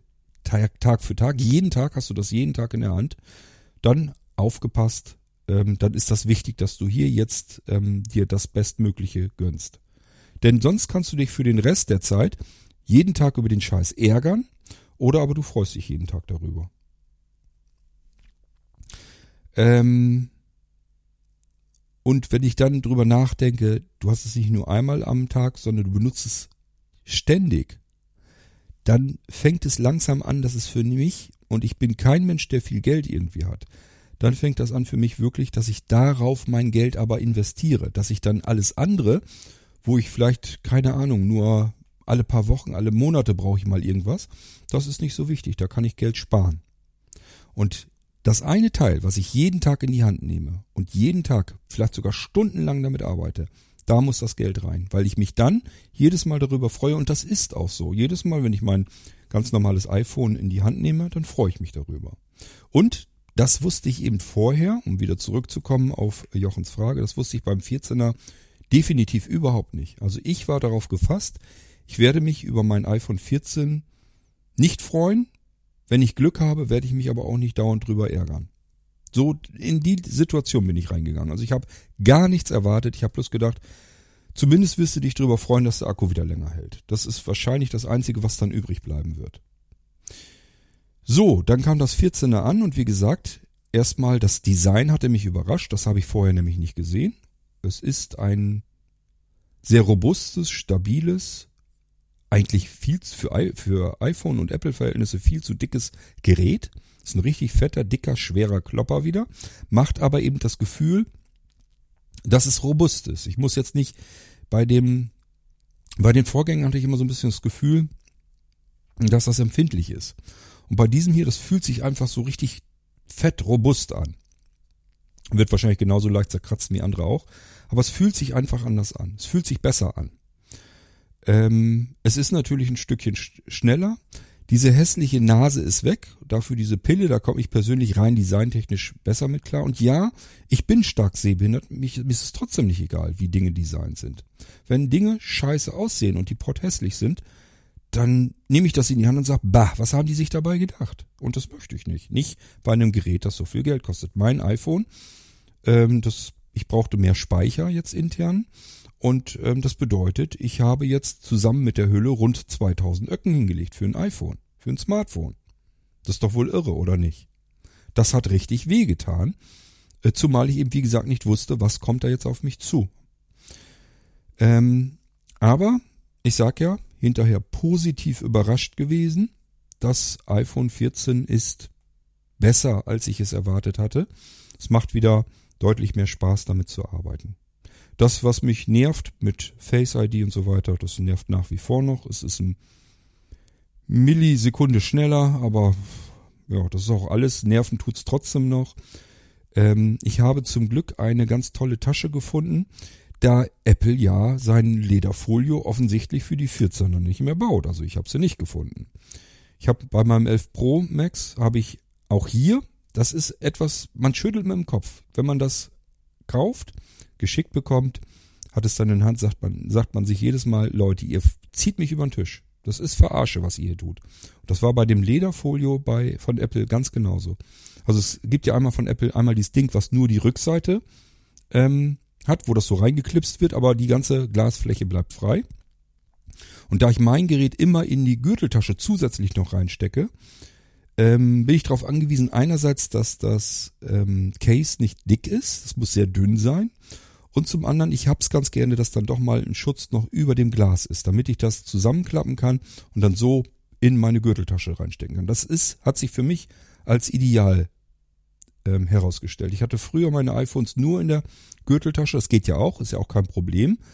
Nur da ist es mir immer wieder mal passiert, was heißt immer wieder, aber es ist mir passiert, dass es mir rausgefallen ist. Das ist dass ich nicht aufgepasst habe, es ist außer Hand geglitten oder irgendwo runtergerutscht oder ich hatte es mir auf den Schoß gelegt, vergessen, dass es da liegt, stehst du auf, zack, liegt das Ding auf dem Boden. So, und dadurch hatte ich hier und da dann doch mal eine Macke. Also ich habe zum Glück, es ist mir nie passiert, dass es ganz im Arsch war, aber dass es irgendwo eine kleine Macke hatte. Und das ärgert einen ja. Ist ja nicht schön bei so einem teuren Gerät. Ärgert einen jedes Mal. Ich sag ja, wenn ich etwas jeden Tag in die Hand nehme und muss jeden Tag auf diese Macke dann starren, dann finde ich das nicht gerade schön. Ähm, und deswegen wusste ich einfach wieder, ich möchte gerne das Lederfolio wieder haben von Apple. Obwohl es unverschämt ist. Das kostet 100 Euro, glaube ich, oder sogar noch drüber. Und das ist unverschämt. Das ist einfach nur ganz normales, dünnes Leder. Äh, wenn man das in Hand nimmt, das wiegt nichts. Und man sagt sich einfach, wo steckt hier das Geld drin? Aber das muss ich eben auch dann wieder zugestehen. Dieses Lederfolio hat bei mir genauso lang gehalten wie das ganze komplette iPhone. Also wir reden hier von dem 11 Pro Max. Das habe ich ja jahrelang benutzt jeden Tag mehrere Stunden immer wieder in die Finger genommen und das Lederfolio hat bis zum Schluss komplett durchgehalten. Das kann ich ganz genauso noch weiter benutzen. Sieht jetzt zwar ein bisschen, bisschen Vintage aus, wollen wir es mal nennen, aber ähm, es ist immer noch völlig in Ordnung und tut seinen Dienst. Also von daher auch hier das Geld ähm, tut einem weh, weil es meiner Meinung nach wirklich unverschämt ist, für so ein bisschen Ledercase so viel Geld zu nehmen. Aber ich habe eben gesagt, es ist eindeutig das beste Case, weil es das dünnste ist und trotzdem alles schützt. Und wenn es dann bis zum Schluss durchhält, dann fängt das bei mir sofort an. Ich bin gelernter Kaufmann, dann rattert's gleich los. Wie viel hast du für das Case jetzt insgesamt pro Jahr bezahlt? Du hast es so und so viele Jahre, hast es im treuen Dienst gehabt und dann relativieren sich diese 100 Euro auch wieder. Denn wenn ich ein anderes Case nehme und das ist nach zwei Jahren vielleicht fertig mit der Welt, hatte ich alle schon hier, ähm, dann habe ich auch nicht wirklich viel Geld gespart. Da muss ich mir vielleicht im Laufe des iPhones dreimal ein neues Case kaufen, dann ist das auch nicht so viel besser. So, aber wie gesagt, Apple hat kein Lederfolio mehr im Angebot gehabt fürs 14 Pro Max, also musste ich mich umgucken und das war nicht so einfach. Ich habe zwei, drei Hüllen mir kommen lassen, die anderen waren nicht so gut. Eine hatte ich dabei, da habe ich schon gedacht, na, das notfalls geht das schon. Ist noch nicht perfekt, aber es ist schon mal gut, es ist schon mal in Ordnung. So, und dann kam noch eins an, was ich mir bestellt habe. Und das ist jetzt wirklich schön. Das ist genauso, wie ich es haben möchte. Es ist im Prinzip so, als wäre es von Apple. Es ist nicht zu dick. Es ist deutlich dicker als ein Lederfolie von Apple. Ist aber nicht zu dick. Es ist ganz, ganz toll verarbeitet. Es macht sogar Spaß, da drüber zu fühlen. Da ist sozusagen haben die die Kamera, ähm, haben sie so ganz weich. Das fühlt sich so an, als würde man bei einer Frau anfassen, möchte ich es mal fast nennen. Sexistisch. Also, das ist so richtig schöne weiche Rundung hat das Ding äh, zu der Kamera hin. Haben sie ganz toll fertig gemacht, das Case. Und ähm, es hat etwas, dieses Case, was ich sogar gesagt habe, warum hat Apple das nicht gemacht? Das ist ja genial. Und zwar haben die hier nicht dieses, den, den, äh, den Rahmen sozusagen, der das vor Stürzen schütz, schützen soll, haben sie nicht komplett und zugemacht, sondern nur da, ähm, wo es nötig war, nämlich fangen die sozusagen so einen Zentimeter links in der oberen Ecke, Zentimeter runter vielleicht, da fangen die an mit dem Case sozusagen, mit dem harten Teil des Cases. Und dann geht das einmal so drumherum, nach rechts rum gehe ich jetzt hier da ist dann rechts ähm, die Standby-Taste durchgelassen, also ähm, ist eine richtige Standby-Taste in dem Rahmen drinne, damit ich da nicht irgendwie in so einem Loch rumfummeln muss. Dann geht es weiter runter. Die Anschlüsse unten sind natürlich alle freigelassen und dann geht es wieder ein Stückchen hoch, auch ungefähr wieder ein Zentimeter. Und ab da, und das finde ich genial, ist es frei. Das heißt, hier ist original vom iPhone und das hat den großen Vorteil, die Tasten auf der linken Seite, also dieser ähm, Schiebeschalter für ähm, lautlos äh, und so weiter. Das ähm, ist alles genau original von diesem iPhone. Da ist also nirgendwo ein Case drüber. Und über die beiden Tasten lauter leise ist ebenfalls kein Case drüber. So, und trotzdem ist es natürlich geschützt, weil es ein Klappcase ist. Das heißt, wie so eine Buchhülle. Und wenn ich das jetzt zuklappe, ist es trotzdem auf der linken Seite komplett dicht. Da komme ich nirgendwo original an das iPhone ran. Es ist perfekt geschützt, rundrum und zu. Obwohl ich, wenn ich es aufklappe, um es bedienen zu können, direkt am iPhone die Bedienelemente bedienen kann. Also wirklich genial. Das habe ich mir echt, als ich das Ding hier hatte und mein iPhone da reingeklipst habe, habe ich gedacht, das hätte Apple doch auch so machen können. Ist doch viel besser, als wenn ich das jetzt alles durch so ein Case durchreichen muss. An Stellen, wo es gar nicht nötig ist, weil klappe ich ja eh zu. Ist doch eh, ist doch eh Hülle drüber. Das einzige, was ich bei diesem Case ein bisschen doof finde, ist, dass sie ähm, die linke Seite, also das, was ich quasi über das Glas ähm, klappe, wenn ich das aufmache, dann ist das von innen weiß. Also da hat wieder so ein möchtegern Designer Scheiße gebaut, meiner Meinung nach. Das ganze Case ist komplett schwarz. Überall klappe ich es auf, habe ich es da in weiß. ich bin, was das angeht, so mit Farben und so weiter, generell mit Design, bin ich so ein bisschen autistisch veranlagt, habe ich manchmal den Eindruck. Mich stören tatsächlich solche Sachen, weil ich sie nicht verstehe. Das ist genauso wie bei den, wo habe ich das denn? Ich glaube, bei den Amazon-Lautsprechern ist das, ne?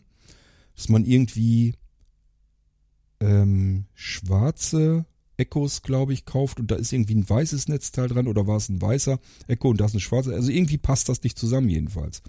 Und äh, das verstehe ich dann immer nicht. Das äh, will mir dann in den, nicht in den Kopf, warum man einmal bei so einem Gerät aufpasst oder generell bei irgendwas aufpasst und es designt und dann so einen Scheiß baut. Das kapiere ich dann immer nicht. Das ist das Einzige, was mich an dem Casey aufregt. Vielleicht noch, dass man den Deckel sozusagen noch ein bisschen dünner hätte machen können. Also der ist halt stabil. Hätten sie von mir aus einfach so ein bisschen Leder, aber das ist auch so eine Sache. Ähm, das Lederfolio von Apple, das labberte immer nur so drüber. Das heißt, das schloss nicht richtig ab. Dieses Ding hier, das ist jetzt total genial, weil wir ja unsere Blinzeln-App haben und da sind ja ganz viele YouTube-Videos drin. Und äh, ich habe mein iPhone deswegen so eingestellt, dass es nicht ähm, verriegelt, wenn ich das Case zumache, weil jetzt kann ich hier diesen Deckel da drauf machen. Das wird auch magnetisch angezogen. Und jetzt ist es hermetisch dicht. Das heißt, das iPhone hier drunter, unter meinem Case sozusagen, unter dem zugeklappten Case, das läuft jetzt ganz normal weiter. Der Bildschirm ist an. YouTube kann jetzt funktionieren. Läuft ganz normal weiter. Und ähm, weil es eben nicht verriegelt ist.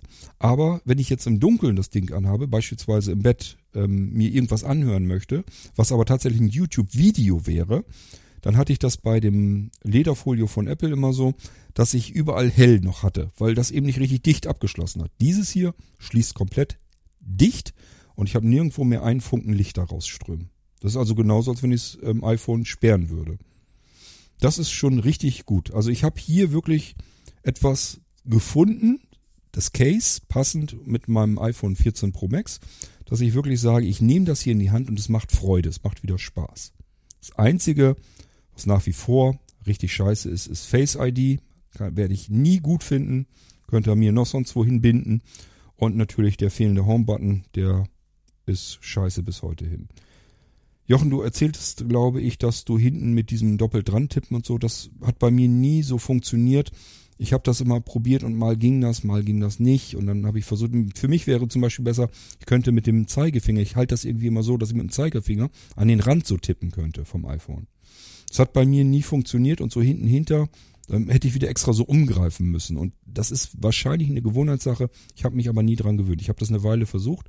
Das war auch meine Hoffnung. Als die ankamen, du kannst hinten auch drauf tippen, merkt das iPhone auch, kannst dir das belegen, habe ich gedacht, vielleicht kriegst du damit den Home-Knopf ersetzt, dass du da irgendwie dann zweimal drauf tippst und dann wird das invertiert. Habe ich mir hier auch so draufgelegt, aber ich sage, das funktioniert bei mir zumindest nicht 100% zuverlässig. Vermutlich, weil ich es in einem Case drin habe. Aber da will ich aufs Case nicht verzichten. So, für diejenigen unter euch, die das Problem auch haben, ich muss ständig invertieren und so weiter. Äh, wie hat der Cord das denn gemacht? Ganz einfach. Ich kann ähm, dreimal irgendwo hintippen auf das Display und dann wird's invertiert. Das geht aber leider nur bei aktiven VoiceOver. Bei VoiceOver, wenn ihr das aktiviert habt, habt ihr mehr Möglichkeiten, euch freie Gesten einzustellen. Dann könnt ihr ganz viel machen, beispielsweise auch so Sachen wie, was habe ich denn noch? Lass mich mal überlegen ähm, mit zwei Fingern einmal drauf tippen, dann macht er mir die Sprachausgabe stumm, nochmals, dann fängt er wieder an. Ähm, was habe ich denn noch genau mit drei Gesten? Dann geht er mir den Rotor durch, weil ich auch kein, das, dieses Rumdrehen mit beiden Fingern auf dem Display, mit dem Rotor, Katastrophe. Habe ich mich auch nie dran gewöhnt. Jetzt habe ich mir das einfach auf eine Geste gelegt, dreimal drauf tippen, dann geht er mir die wichtigsten Rotorgesten durch und äh, ich kann mir das dann aussuchen. Das ist für mich so die optimale Bedienung. Also jedenfalls besser als der Original-Rotor. Ich habe irgendwie auch Gesten, ich weiß, weiß die im Moment gar nicht, dass ich oben an das erste Element springen kann und unten an das letzte Element und so weiter. Ich habe mir also die Gesten selber ähm, gebaut. Und lieber Jochen, ich weiß, bei dir ist das ja auch so, dass du noch nicht so richtig dahin bist, dass du mit VoiceOver arbeiten kannst. Wir unterhalten uns ja sonst auch so. Und ich kann dich nur bestärken ähm, wenn du das Gefühl hast, du kannst VoiceOver langsam aber sicher gebrauchen, aktivierst dir. Und dann nimm dir diese Gesten mal vor in den Bedienungshilfen, lern dir die an, Du hast dann wieder so schöne Sachen wie, ich kann einfach irgendwo dreimal hintippen. Das ist nämlich genau das gleiche, wie du vorher mit dem Home-Button gemacht hast. Jetzt tippst du halt irgendwo auf dem Bildschirm dreimal drauf mit einem Finger und es ist dann invertiert. Das ist für uns ähm, blendempfindlichen total klasse. Also solange wie VoiceOver läuft, kannst du das jedenfalls als Geste ganz wunderbar brauchen. Und dann kannst du dir VoiceOver ja vielleicht auf dieses Doppeltippen hinten drauflegen, weil das brauchst du dann vielleicht nicht ganz so oft an- und auszuschalten. Bei mir liegt es auf dem Assistive Touch, weil ich hinten mit diesem Doppeltippen, wie gesagt, das nicht richtig zuverlässig hinbekommen habe. So, ähm, was wollte ich denn noch erzählen?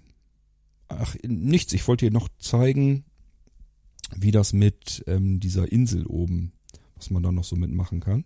Dazu mache ich mal, ich habe das Mischpult hier am Gange. Dazu mache ich mal eben den Bluetooth-Empfänger an. Oh, ich glaube, ich habe die Lautstärke von dem Bluetooth-Empfänger leise gestellt. Ich hoffe, das ist jetzt an. Kommen wir gleich hinter. Ich mache das mal auf volle Speed hier. 0 Uhr 34.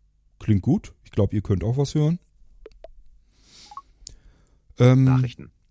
Zum Öffnen doppeltippen. also es geht schon damit los, dass ich diese Pille oben nicht sehe. Die ist im Home-Bereich in einem dunklen Bereich, aber das hatten wir beim Notch ja genauso. Von daher hat sich da jetzt nicht viel getan. Aber es sieht, wie gesagt, rein designtechnisch einfach mal ein kleines bisschen besser aus. Also statt diese potthässliche Nase habe ich jetzt oben diese Pille da drin, aber die sehe ich im Normalfall gar nicht.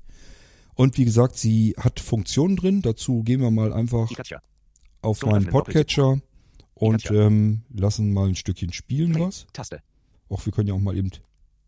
Auswahl. einen. Irgendwasser 500. gehen. Auswahl. Wissens. Unterhaltsames. Ein. dann machen wir noch ein bisschen. Schleichwerbung für den. Irgendwasser. 1991i, der DBSV mit Rainer Delgado. Genau, dann nehmen wir uns den Rainer mal 1900 wieder. Rainer, ich hoffe, du verzeihst es mir. 1991i, der dass ich dich als. Beispiel nehme. Ich schmeiß den Eyecatcher raus. Hören wir mal kurz rein. Das ist ja auch ein Angebot von Blinzeln. So, Äh, dann gehe ich jetzt oben einfach mal in den. Status, in die Statusleiste irgendwo 0 Uhr rein. 35. Statusleistenobjekt. Das ist die Uhrzeit. Ortung ein. Ortung ein. Statusleistenobjekt. Jetzt gut zuhören, Zum Anzeigen Jochen, von dann kannst du es dir besser vorstellen. des Kontrollzentrum 1991i, der DBSV mit Rainer Delgado Irgendwasser, der Podcast. Zum Öffnen der App doppeltippen. So, ich hoffe, du hast gehört. Und, äh, Da wird der Podcast ja, angesagt, in der Statuszeile. Und das ist das, was diese Pillenfunktion 20 Jahren. macht. Da kann man also verschiedene Dinge mit tun. Ähm, jüngeren Leuten auch. Also Ich kann jetzt einfach einen Doppeltipp machen, dann fliege ich wieder in den. Eyecatcher rein. Äh, Ich kann aber auch Wischgesten so, nach oben und äh, unten machen. Öffentlich Ich kann es erweitern, machen wir mal. Und jetzt ist mir, wird mir 30 oben am oberen Rand so ein bisschen so ein Play-Bereich angezeigt. Pass auf, Zum Anpassen des Werts 30 Sekunden zurück. Taste. Und, ähm, Anhalten. machen wir mal. wir auch Dann Wiedergabe. könnt ihr mich besser verstehen. Und, was haben wir noch? 30 Sekunden vor. Taste. Bluetooth-Lautsprecher. Taste. So, Bluetooth-Lautsprecher. da sind wir am Taste. Ende. Das ist also oben wie so ein kleiner Player, der jetzt, so ein, so ein Mini-Player, der jetzt hier angezeigt wird. Aufgrund dieser Notch. Und dieser Mini-Player ist immer gleich. Ähm, das ist also gar nicht mal so übel. Wenn ich irgendwas am Laufen habe, egal ob es auf einer Webseite gerade irgendwas gestreamt wird oder irgendeine App da am Gange ist, habe ich hier über diese Pille sozusagen jetzt die Möglichkeit, ich erweitere mir das und äh, kann dann eben in diesen Mini-Player reingehen und das Ding hier mal eben schnell bedienen. 30 Sekunden vor. Wiedergabe. Taste. 30 Sekunden zurück. Titelposition. 7 Minuten und 40 Sekunden von So, 1 Stunde. kann auch und 4 Positionen Sekunden. machen, was ich will. Irgendwasser. Der Podcast. bekomme Informationen. 1991i, der DBSV mit Rainer Delgado. So, da sind wir wieder am 1991i, der Anschlag. Das ist die Sendung, die heute rausgekommen ist. Deswegen ähm, habe ich die jetzt hier mal eben laufen lassen. Ja, und das ist sozusagen der Mini-Player. Und jetzt kann ich, glaube ich, wieder, warte, Wischgesten rauf runter. Reduzieren. Genau, kann ich es wieder reduzieren. 1991i, der DBSV mit Rainer Delgado Irgendwasser. Der Podcast. Und damit du siehst, wo wir sind in dieser Statusleiste, ist im Prinzip leer. da. Jetzt hat er das eben zum Glück mal vorgelesen. Das nennt er Dynamic Island, also Dynamic Island. Ähm, ich mache mal eine Wischgeste nach rechts, damit du dir vorstellen kannst, wo wir zugange sind. Flugmodus ein. Bild. Start. 2. 3 von 3 WLAN-Balken. Status. 62% Batterieladung. Also, du merkst, Objekt. wir sind wirklich oben in dieser Statusleiste und in der. Mitte ist diese Pille drin, Kontrollzentrums Mit drei Fingern nach oben streichen. ist diese Pille zu und die bietet uns jetzt weitere Möglichkeiten. Da kann, glaube ich, auch noch mehr passieren. Ich habe es noch nie großartig weiter benutzt. Es ist für mich nur interessant, wenn irgendwas im Hintergrund gespielt wird. Dann benutze ich das tatsächlich ganz gerne. Und du hast hier auch gemerkt, ähm, eben meine Akkulaufzeit. 62% Batterieladung. Lädt nicht. 62 Prozent Batterieladung. Ich habe das Gerät heute den ganzen Tag am Wickel. Ich habe schon, des Kontrollzentrums mit drei Fingern schon- nach oben streichen. Doppeltippen, um zum Anfang zu scrollen. ist mal gut. Ich habe schon ähm, zig Nachrichten abgeklappert, WhatsApp, Delta-Chat, alles möglich gemacht. Ich habe den ganzen Tag ganz normal damit gearbeitet. Ich habe jetzt noch 62 Prozent Batterieladung. Gucken wir auf die Uhrzeit. 0 Ne? Uhr 38. 0 Uhr Status Objekt. 38. Ich weiß, ich bin, Mitteilungen mit drei Fingern nach unten streichen. Zum Anzeigen des Kontrollzentrums. Sprachausgabe deaktiviert. ich bin irgendwann mittags, glaube ich, aufgestanden. Also ich habe irgendwann, bin ich heute am frühen Morgen erst eingepennt, bin dann mittags aufgestanden. Ich habe ja 924. Und ähm, ja, das heißt, das Ding hat hier den ganzen kompletten Tag durchgeackert und äh, hat immer noch weit über die Hälfte Batterielaufzeit.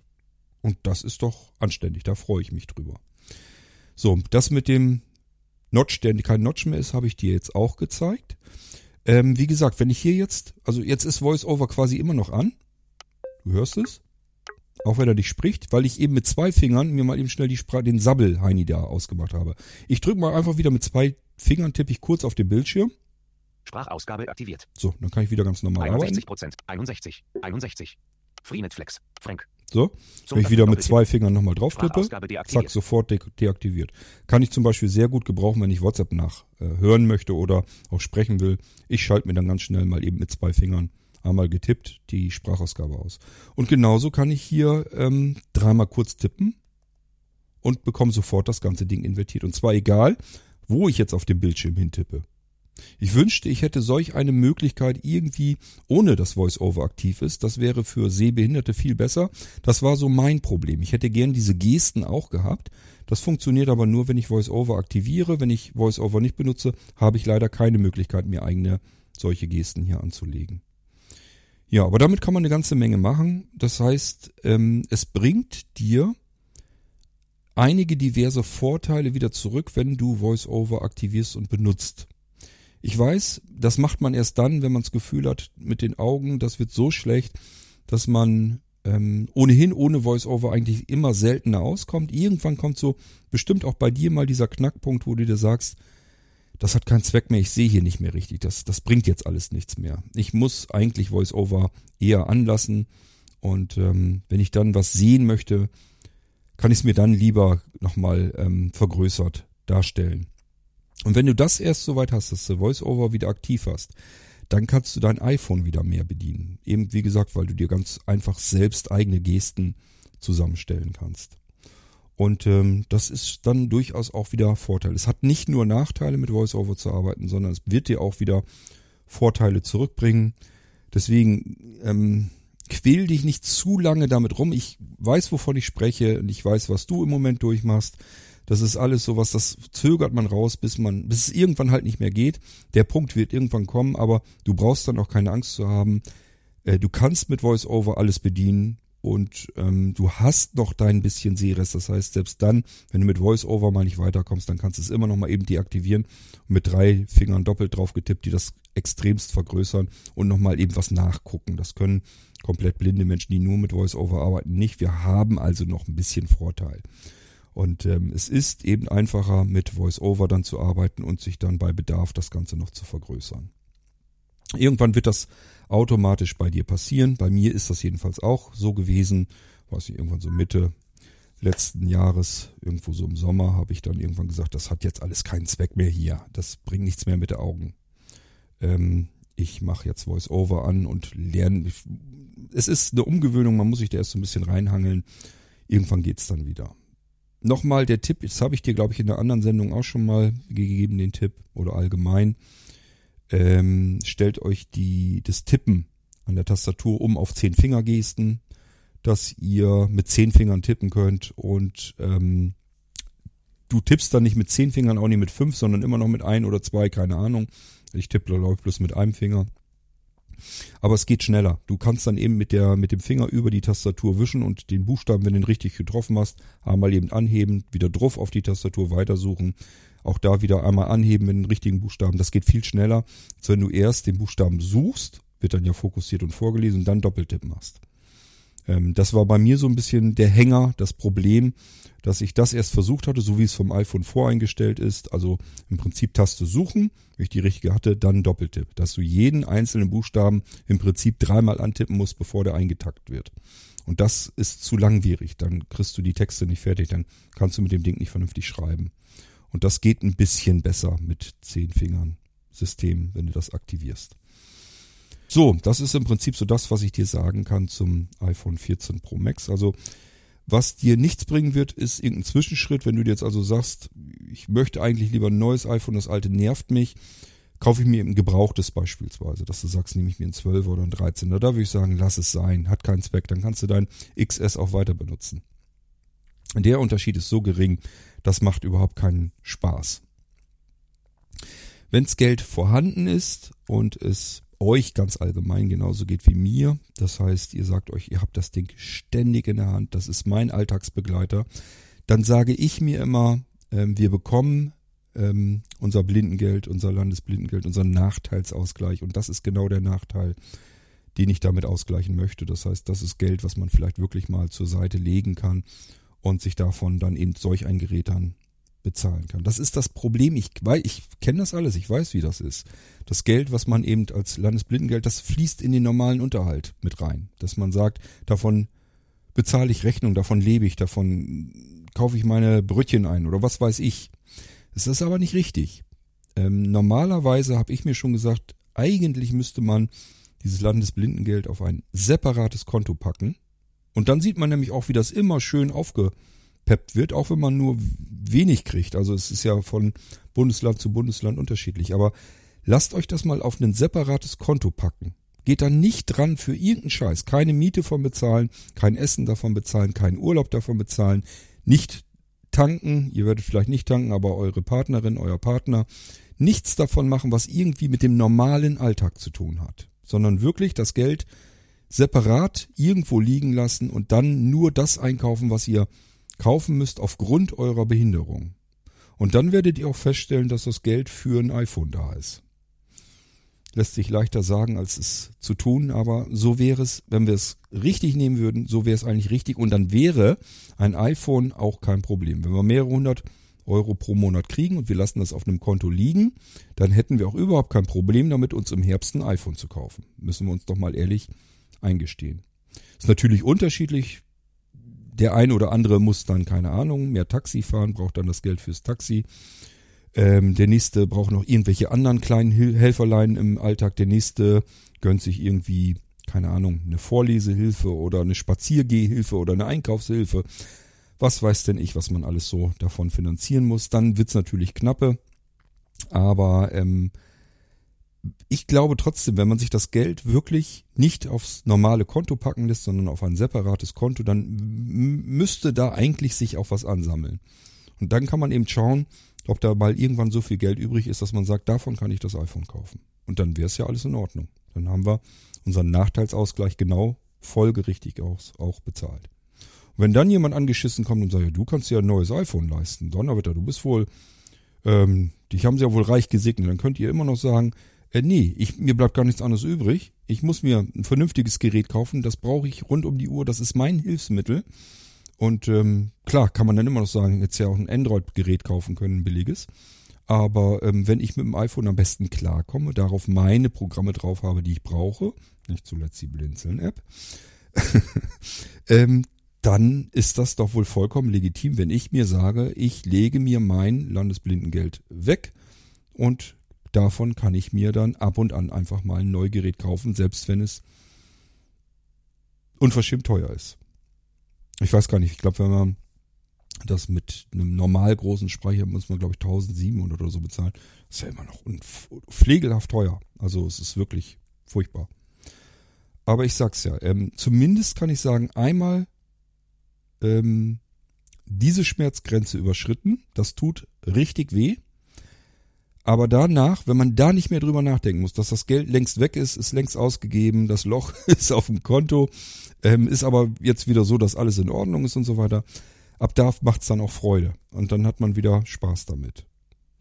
Ich habe bei diesem iPhone deutlich lautere, klarere, bessere Lautsprecher. Das heißt, die ersetzen mir bereits jetzt die ersten Bluetooth-Speaker. So gut sind die, die internen Lautsprecher. Sind richtig knacke laut ähm, und vom Klang her völlig einwandfrei. Also das macht sogar schon Spaß damit. Ich mache mir Musik damit an. Wenn ich hier eben ein bisschen Radio im Hintergrund laufen lasse, ähm, das reicht völlig aus. Ich nehme zwar immer noch so, so einen Bluetooth-Speaker mit, wenn wir jetzt Kurzurlaub machen, irgendwie eine Städtetour oder sowas, aber eigentlich braucht man es nicht. Es würde mit dem Ding hier schon gehen. Habe ich auch schon gemacht. Da war mein Bluetooth-Speaker leer, habe ich einfach mein iPhone mit unter die Dusche genommen. Und habe dann da, ich sage ja, ich dusche ganz gerne mit schöner lauter Musik. Funktioniert, das geht. Also das geht bei dem 14er. Ich weiß nicht, ob es beim 13er, 13, 12 habe ich ja ausgelassen. 11 Pro Max ging das noch nicht. Da brauchte ich jedes Mal einen Bluetooth-Lautsprecher. So, ich sag, und die Verarbeitung, dass es ein robustes Gefühl einfach wieder ist. Ein sehr stabiles, dickes, robustes Gerät. Eben in komplett Seiten alles wieder Metall gefräst, die ganzen Tasten und so weiter. Das ist schon alles wirklich gut gemacht. Akkulaufleistung habe ich eben sogar gezeigt. Das ist perfekt. So wollen wir es haben. Und diese hässliche Notch ist weg. Stattdessen ist diese Pille drin. Also ich kann nur sagen, ich war extremst skeptisch. Ich wollte das iPhone 14, als es vorgestellt wurde, garantiert nicht haben. Ich habe gleich gesagt, brauche ich nicht. Will ich nicht haben. Ihr habt euch nichts Dolles einfallen lassen, könnt aber halten den Scheißdreck. Und dann ging's los, immer wieder überlegt und ja, das 11 ist aber auch kacke und ähm, da jetzt einen Akku austauschen, ich weiß nicht, das ist alles irgendwie nicht das Richtige.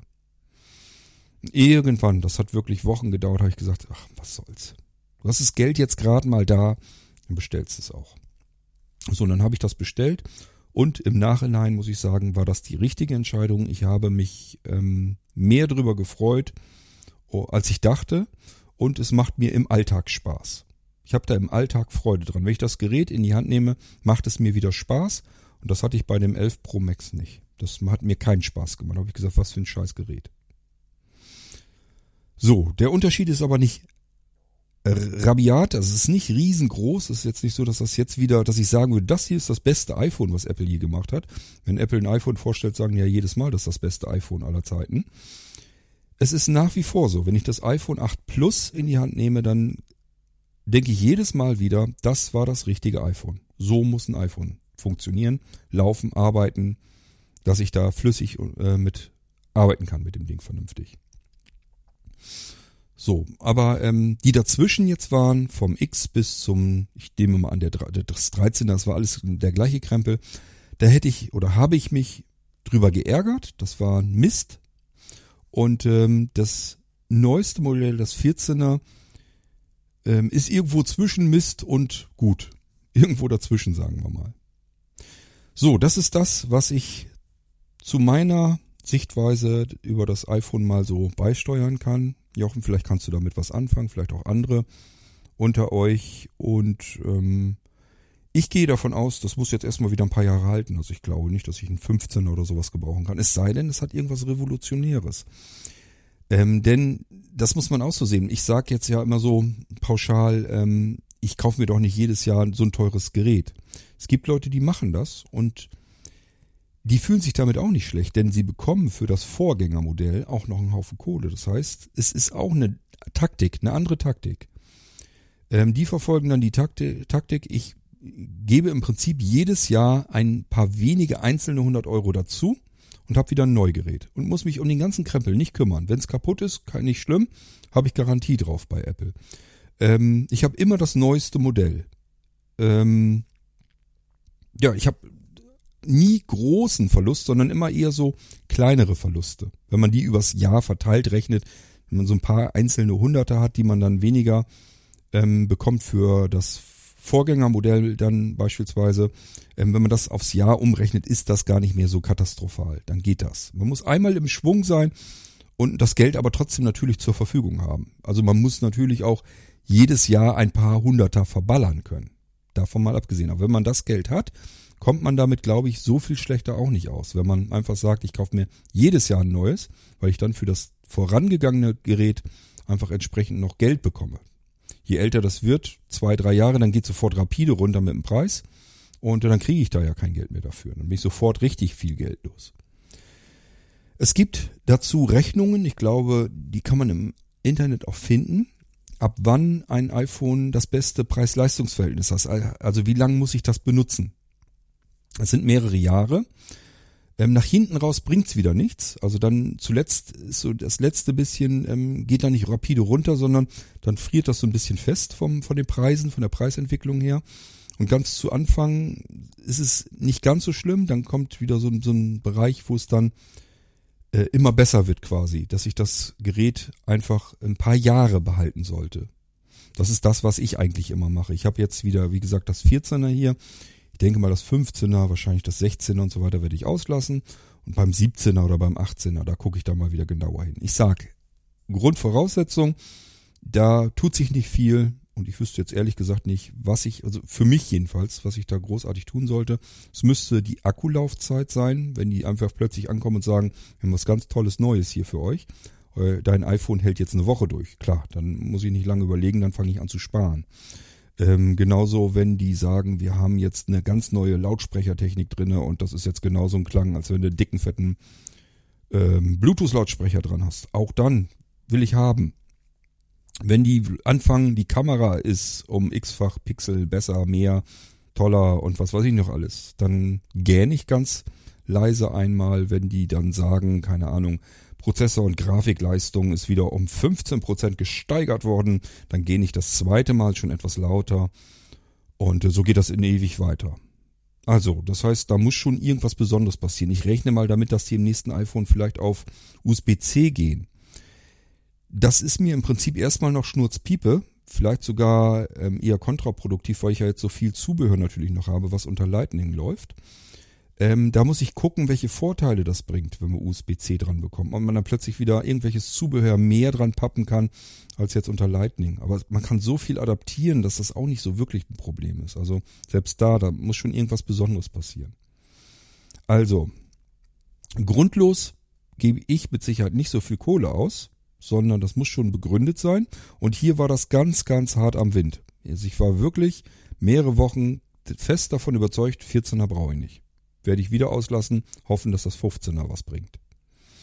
So, und ich habe mich dann ganz zum Schluss, habe ich dann gesagt, scheiß was drauf. Nimmst es dann eben doch, weil das alte eben schon so lang, so alt ist. Irgendwie hätte sich sowieso drum kümmern müssen.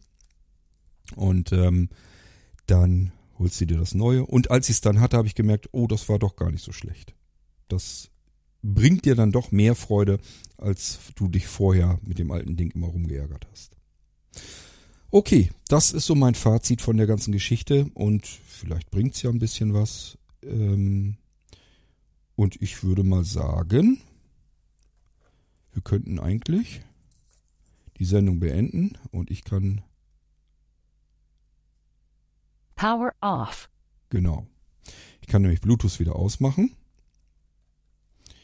Und ähm, wartet mal, ich muss meinen, meinen Lautstärkeregler hier wieder runterdrehen weil sonst kriege ich hier vielleicht ein Rauschen mit rein. Ich weiß zwar nicht, ob das auf der Aufnahme ist, aber muss ja nicht sein. Okay, und damit sind wir am Ende, am Ende dieser Episode. Mal wieder so um meine ganze iPhone-Geschichte. Und ähm, ja, wenn ihr sowas habt, wenn ihr sowas wissen wollt, immer gerne her damit. Dann ähm, mache ich das gerne. Und ähm, ja, Apple Watch könnt ihr mich nach wie vor nicht mehr fragen. Die dürfen bei mir erst wieder ankommen, wenn die Apple Watch mindestens eine Woche ihren Akku behält.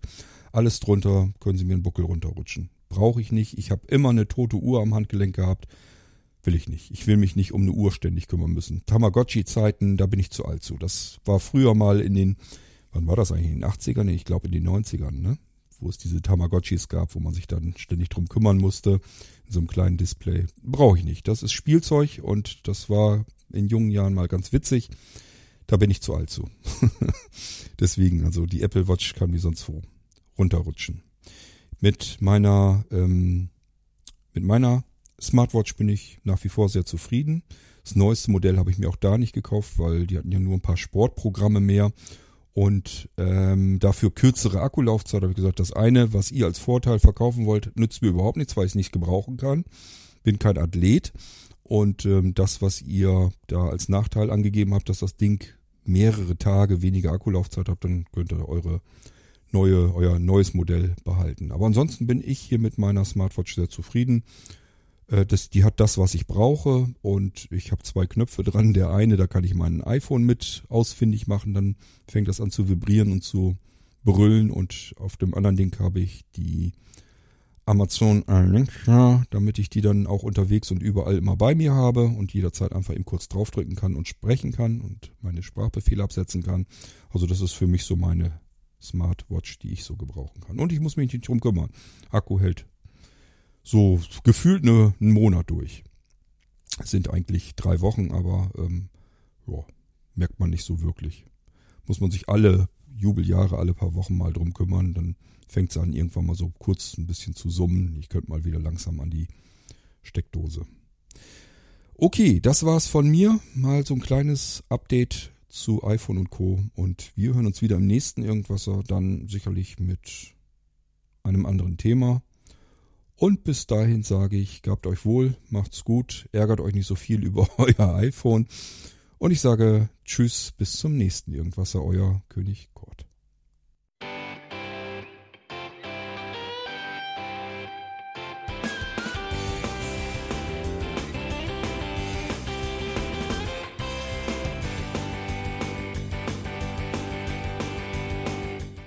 Das war Irgendwasser von Blinzeln.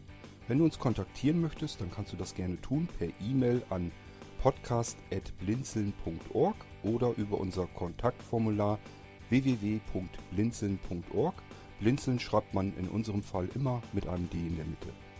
Wenn du möchtest, kannst du uns sehr gerne auch einen Audiobeitrag auf unseren Podcast Anrufbeantworter sprechen. Der hat in Deutschland die Telefonnummer 05165 439 461. Und wenn du uns aus dem Ausland anrufen möchtest, dann ersetze einfach die erste 0 gegen die 0049 für Deutschland. Wir bedanken uns für dein Interesse und freuen uns schon darauf, wenn du auch beim nächsten Mal wieder mit dabei bist.